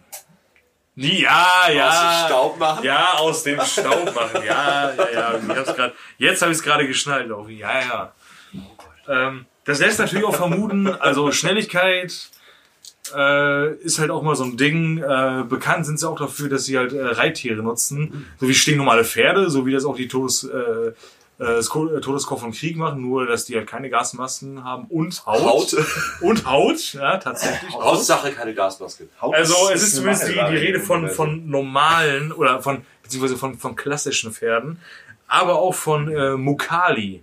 Äh, es werden Mukali als Reittiere benutzt und äh, die erinnern mich irgendwie so ein bisschen aus äh, wie so ein Mix aus äh, Jurassic Park Viecher und nur kleiner halt, ne? Und äh, irgendwelche Echsen, die auch äh, die in äh, Star Wars von den äh, Stormtroopers äh, Ah, jetzt. gefühlt werden. Jurassic Park Viecher jetzt mal als Dinos. Ja, Entschuldigung, Entschuldigung. Touristen, meint der ich meine Touristen. Selbstverständlich Tourist. Der tragische Touristenreiter. Der tragische Touristenreiter. Ja, das, äh, Das ist mein Titel als Massenmörder. so sieht's nämlich aus. Ja, das, das sind im Großen und Ganzen die Wüstenflieger von Talan, äh, die des Weiteren auch noch ähm, äh, gut was wegmetern können mit ihren Scharfschützen, für die sie auch sehr bekannt Wie hieß sind. nochmal dieser, äh, dieser, dieser Sarazenkrieger bei, die Mumie. Ach Gott, ja, ich weiß nicht. Der, ist auch, der war immer so für mich das Sinnbild eines Wüstenkriegers von Das sind die, die, bla bla bla, der Magi. auf Dieser, dieser krasse, dieser krasse gläubige Elitekrieger. So ja, stelle ich mir die ja, Wüstenkriger von genau, genau vor. so, genau so. Die kommen auch- rein. Die sehen auch alle ein bisschen aus wie Lawrence von Arabien. So. Ja. Ja, sag ich ja. Ne? Das, Guerillakrieg die gehen rein, knickknack, rüber, Feierabend. Jetzt Ja, und gesoffen. einer aus unserem Spieleclub tatsächlich, Steffen, der spielt die ja. ne? Echt? Ja, der hat eine Talan-Armee. Wusste ich gar nicht. Das ist super geil. Vom Drittanbieter übrigens. Alter, wie geil ist das denn? Steffen, du bist ein geiler Typ. Mit Chance kriegen wir Fotos für unsere Sendung. Ich will's hoffen. Ich will's hoffen. Ist dann in den Shownotes. Na gut, ich schließe mich jetzt mal und schließend an. Und äh, ja, das im Regiment, was ich am interessantesten fand, äh, sind die vitrianischen Dragoner. Und das ist eigentlich im Endeffekt, ist das eigentlich ein Regiment, das kommt so Sidekick-mäßig irgendwann mal im Zuge der Gaunt's Ghost-Serie auf. Äh, sind halt relativ interessant, weil die für mich sinnbildlich dafür stehen, wie halt die imperiale Armee dann trotzdem noch immer noch von den Heimatplaneten beeinflusst ist. Weil diese vitrianischen Dragoner sind halt, werden als schwere Infanterie gewertet. Das sind sozusagen infanteristische Sturmtruppen, sehr schwer gepanzert, ähm, auch quasi im Schwerpunkt eingesetzt, also Muskeln rein, bloße Gewalt, sag ich mal. Aber die gehen halt mit der Ausrüstung von ihrem Heimatplaneten da rein und das ist halt, das kann man sich vorstellen wie ein Schuppenpanzer aus vitrianischem Glas. Ähm, ist das ein Wortspiel für venezianisches Glas? Aber wer weiß das? Ähm, ähm, dieses vitrianische Glas, weil dieser äh, wird aus dem Silikat aus dem Heimatplaneten gewonnen und es hat halt die Eigenschaft, dass zum Beispiel Laserschüsse stark in diesem Material einfach abgeleitet werden, bis es halt irgendwie gefühlt keine Wirkung mehr hat. Von daher und da äh, Lasergewehre sehr Standard sind bei der imperialen Armee und da sich zum Beispiel jetzt Chaoskultisten und so meistens irgendwie aus dem ganzen Shit von der imperialen Armee bedienen, ist halt Lasergewehr, ich sag mal so 90 Prozent dessen, was dir auf dem, auf dem Schlachtfeld begegnet. Von daher ist das schon mal eine coole Sache. Zum anderen äh, richten sie sich ja auch sehr stark an einem eigenen Kriegerkodex aus, der auf ihrem Heimatplaneten äh, praktiziert wird, das sogenannte Bürhatan. Das haben die halt alle in so einem kleinen Buch verfasst, was sie inner, permanent pausenlos, ich weiß gar nicht, ob sie es beim Duschen ablegen, aber äh, unter ihrer Rüstung über ihrem Herzen tragen müssen, in so einem kleinen Buch, wo das alles drin verfasst ist. Das ist so ein Kriegerkodex. ähm, und äh, ja, agieren dementsprechend. Aber ich sag das mal, kein Videopodcast ist, tut mir manchmal wirklich leid. Nee, nicht. Manchmal auch nicht. Aber was, was für mich halt wirklich äh, alles rausgerissen hat bei dieser, äh, bei diesem Regiment, ist halt im Endeffekt, was sehr schön war zu lesen, ähm, was ich auch, sag ich mal, aus realen Erfahrungen decken kann. Es gibt halt, egal wo du bist, in, in egal welchen Militär, es gibt halt immer diesen sogenannten Waffenstolz, äh, nennt man das. Das sind halt immer diese Typen so von wegen, ja, ich bin geiler, weil ich in der Panzerkompanie bin und ich Panzer fahre und so. Boss, du bist, du bist jetzt hier Infanterist, du läufst mit dem Gewehr durch den Wald und so. Und sag, ja, das sind halt immer so diese Menschen, die es nicht checken, dass es eigentlich so eine Waffe wirklich nur im Verbund wirksam ist. So von wegen, ja, du, cool, du fährst mit einem Panzer, aber der kann von oben nichts. Du brauchst äh, quasi Kumpels in der Luft, die den Rücken frei halten. Wenn irgendjemand infanteristisch durch den Wald stapst und dir irgendein mit der Panzerfaust an der Seite schießt, dann fährst du auch schlecht weiter und so. Ja, ich fahr Panzer, ich bin geiler als du. So, es gibt halt wirklich solche Menschen. ähm, und das kommt halt in sehr vielen Romanen echt durch, so von wegen, unser Regiment ist geiler als deins und hast du nicht gesehen. Und Denken wir mal an Starship Troopers. ja. ja. Und das, was, was für mich halt sehr rausgerissen hat, ist halt, dass die sehr offengeistig sind, sag ich mal. Die haben sehr, die, das halt komplett ausgeblendet. Ähm, und gehen halt auf die anderen Regimenter. Man, also es ist nie so, dass irgendein Astra Militarum-Einsatz auf dem Planeten eins zu eins von irgendeinem einzigen Planeten gestaffelt wird. Die reiß, äh, äh, ramschen sich alles zusammen von allen möglichen Planeten. Da kommt die Panzerarmee von dem Mechanikumsplaneten und die Infanteriearmee von denen und dem und denen. Und also es ist halt ein riesen Gewusel. Und die blenden das halt komplett aus. Die gehen halt auf ihre, ihre Nachbarregimenter zu, so von wegen, ey, wie arbeitet ihr? Wie können wir das kombinieren, wenn ihr, die haben zum Beispiel in diesen Romanen klassisch mit den Tanitern zusammengearbeitet. Das sind welche, die sehr viel Scout- und Stealth-Arbeit zu machen, Scharfschützen aus dem Hinterhalt und so. Die haben dann halt sehr viel mit denen kooperiert, von wegen, wenn ihr eure Leute in Position habt, dann greifen wir erst frontal an und dann raut ihr die Sache von weit, äh, von der Seite auf, während wir von ihr die Aufmerksamkeit haben und so. Und das finde ich halt mega sympathisch bei denen und das finde ich halt ein cooles Mindset für, für eine Armee, ähm, was halt einfach nicht Usus ist. Egal, ob du jetzt real oder in, diesen, in dieser Fantasy-Welt guckst. Das finde ich halt äh, das Besonderste an denen.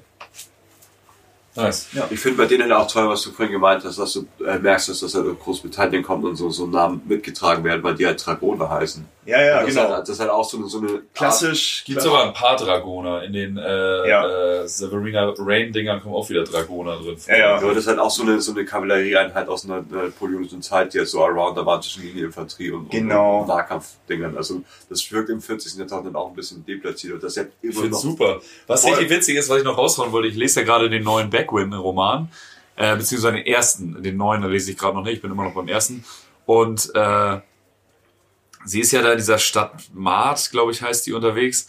Und äh, wo wir gerade bei Referenzen zu unserem realen Universum sind. Und da ist irgendein so ein Händler, die wollen ja so eine kleine Spielzeugrakete andrehen. Und sie meinen auch, wie primitiv das aussieht. Das sieht ja aus wie ein Neujahrs äh, Feuerwerkskörper. Und was heißt eigentlich dieses CCCP da drauf? Und sie glaubt, der Händler, das sah zwar sehr alt aus, aber der Händler behauptete, es würde vom alten Terra stammen. Schwachsinn. Okay, Geiler Scheiße. das ist ziemlich nice. Liebe ich. Und ich glaube, das sind gute Abschlussworte Ja. für unsere Astra Militarum Folge. Ähm, ich hoffe, ihr habt heute ein bisschen was gelernt und ich, ich glaube, es war sehr informativ. Wir sind jetzt bei über zwei Stunden, obwohl ich ungefähr 75 Minuten von Santas Husten rausnehmen muss. Ich habe Ähm. nicht einmal gehustet, ich habe sehr viel geraucht. das war Santa. Ähm, ist ja zum Glück kein Videopodcast. Das klang vorhin noch anders. Ja. Schade, dass es kein Videopodcast ist. Ähm, und so kommen wir, glaube ich, zu unserer Playlist, oder? Habt ihr noch irgendwas zum Gott, Astra Militarum zu sagen? Scheiße. Ja. Tom? Ja, eine, eine letzte Sache möchte ich noch sagen. Wenn ihr ähm, mal euch diese illustre Runde vorstellen wollt, dann müsst ihr euch einfach nur mal über die 13. Straflegion einfach ein bisschen genau informieren. Geigenvögel. Das passt eigentlich ziemlich gut. Das ist auch ein ziemliches Himmelfahrtskommando. Fragt sich nur, wer Steiner ist. Der ist gerade nicht da, deswegen benehmen wir uns da so. Genau. Geil. Grüße gehen raus an Danny. Ah ja, was man noch, was wir noch sagen müssen eigentlich oder äh, äh, sagen wollten, ähm, wir werden garantiert noch eine Katakana-Folge machen. Gehe jetzt mal von aus. So. Ja, ich, ich habe mir Das eh überlegt, dass wir, je nachdem, ob wir zu dritt die, die imperialen Armeefolgen dann machen, die imperialen Regimenterfolgen, oder mit Gästen, dass jeder immer ein Regiment vorstellt, weil dann füllen wir auch eine Folge damit. So sieht Ja. es mir aus. Äh, für die ja, Katakana, äh, da wir auf jeden Fall Danny mit an Bord nehmen. Ein Gewächshaus. Ja, wegen Dschungel und so. Ach so, ja. Da gehen wir hier Platten und Blumen im Botanischen Garten. Überkriegst euch mit, Mit, mit, äh, mit Haarfarbe und rotem Stirnbein. Ja, Zukunftsflug. schleichen wir uns dann da durch die exotischen Pflanzen, kriegen eine riesen Geldstrafe von der Stadt Hamburg, weil wir irgendwelche unbezahlbaren Lilien zertreten oder so. Das, das geht schon klar. Ich habe Bio studiert, ich kenne die da alle. Na gut. Gerne. Sehr schön. Ähm, Ich will eine Blume machen. bevor wir zur Playlist kommen, möchte ich noch eine, eine Sache in eigener Sache sagen. Erstmal vielen Dank an unsere Gäste wieder mal. Ähm, hat sehr viel Spaß gemacht, war sehr informativ. Auch Tom, danke für dein Dasein. Vielen Dank. Er ist eigentlich nur da, damit wir uns gleich zusammen auf dem Kiez den Helm lackieren. Ja, aber richtig, das sage ich euch Da möchte ich aber, ich habe noch eine Frage an die Community, vielleicht kann mir das jemand erklären. Was zur Hölle ist Bruce Bowl? Ich, ich Oh, finde ja. das sehr unterhaltsam. Das sieht aus wie etwas, woran ich sehr viel Spaß haben könnte. Das ist auch eine positive Energie, die immer rüberkommt, aber Du bist zu dünn dafür. ja, ist doch egal. Nack, nackt sind wir alle schön. Ähm, Lass mich auch nicht auf jeden Fall, es spielen immer, es spielen immer reine Männer runden Blood Bowl und äh, sind irgendwie alle oben ohne. Und das sieht man in ganz vielen Blood Bowl Community Gruppen. Und ich frage mich immer, ich möchte gerne die Ursprünge. Vielleicht kann uns das mal ein äh, Zuhörer erklären. Am besten mit einer Voicemail, das wäre super. Weil das können wir dann einfach hier in der Sendung abspielen. Erklärt uns doch mal Bruce Bowl und warum sind da immer alle nackt. Ähm, genau. Und ladet uns doch mal zu einer Runde Bruce Bowl ein. Ich wäre dabei. Kommen wir zur Playlist. Soll ich eine Antwort machen? Ja, gerne.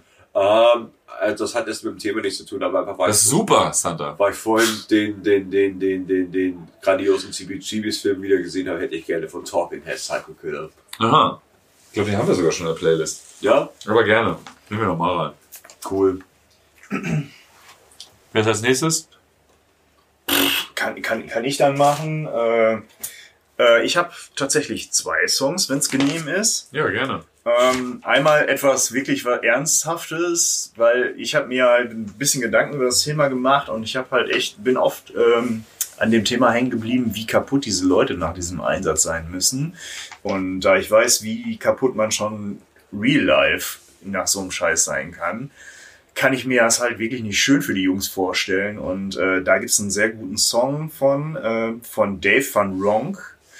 Der heißt Luang Prabang, wie die Stadt in Laos. Ich weiß, dass Lao ausgesprochen wird, aber das versteht dann wieder keine Sau. Aber Kannst du das mal buchstabieren? ich zeig's dir gleich. Okay. Ähm, und das ist halt jemand, äh, der quasi so eine Vietnamkriegserinnerung darin, von wegen er ist wieder da und wird als von jedem als Held gefeiert, aber er findet sein Leben einfach nur noch scheiße. Ist ein cooler Song. Ähm, und mein zweiter Song ist von Heaven Shall Burn, äh, Endzeit. Weil das ist der perfekte Song, wo man sich vorstellen kann, dass so eine Kompanie von der Imperial Guard vor so einer anstürmenden Tyrannien- oder Ork-Armee oder sonst was Chaoswall steht.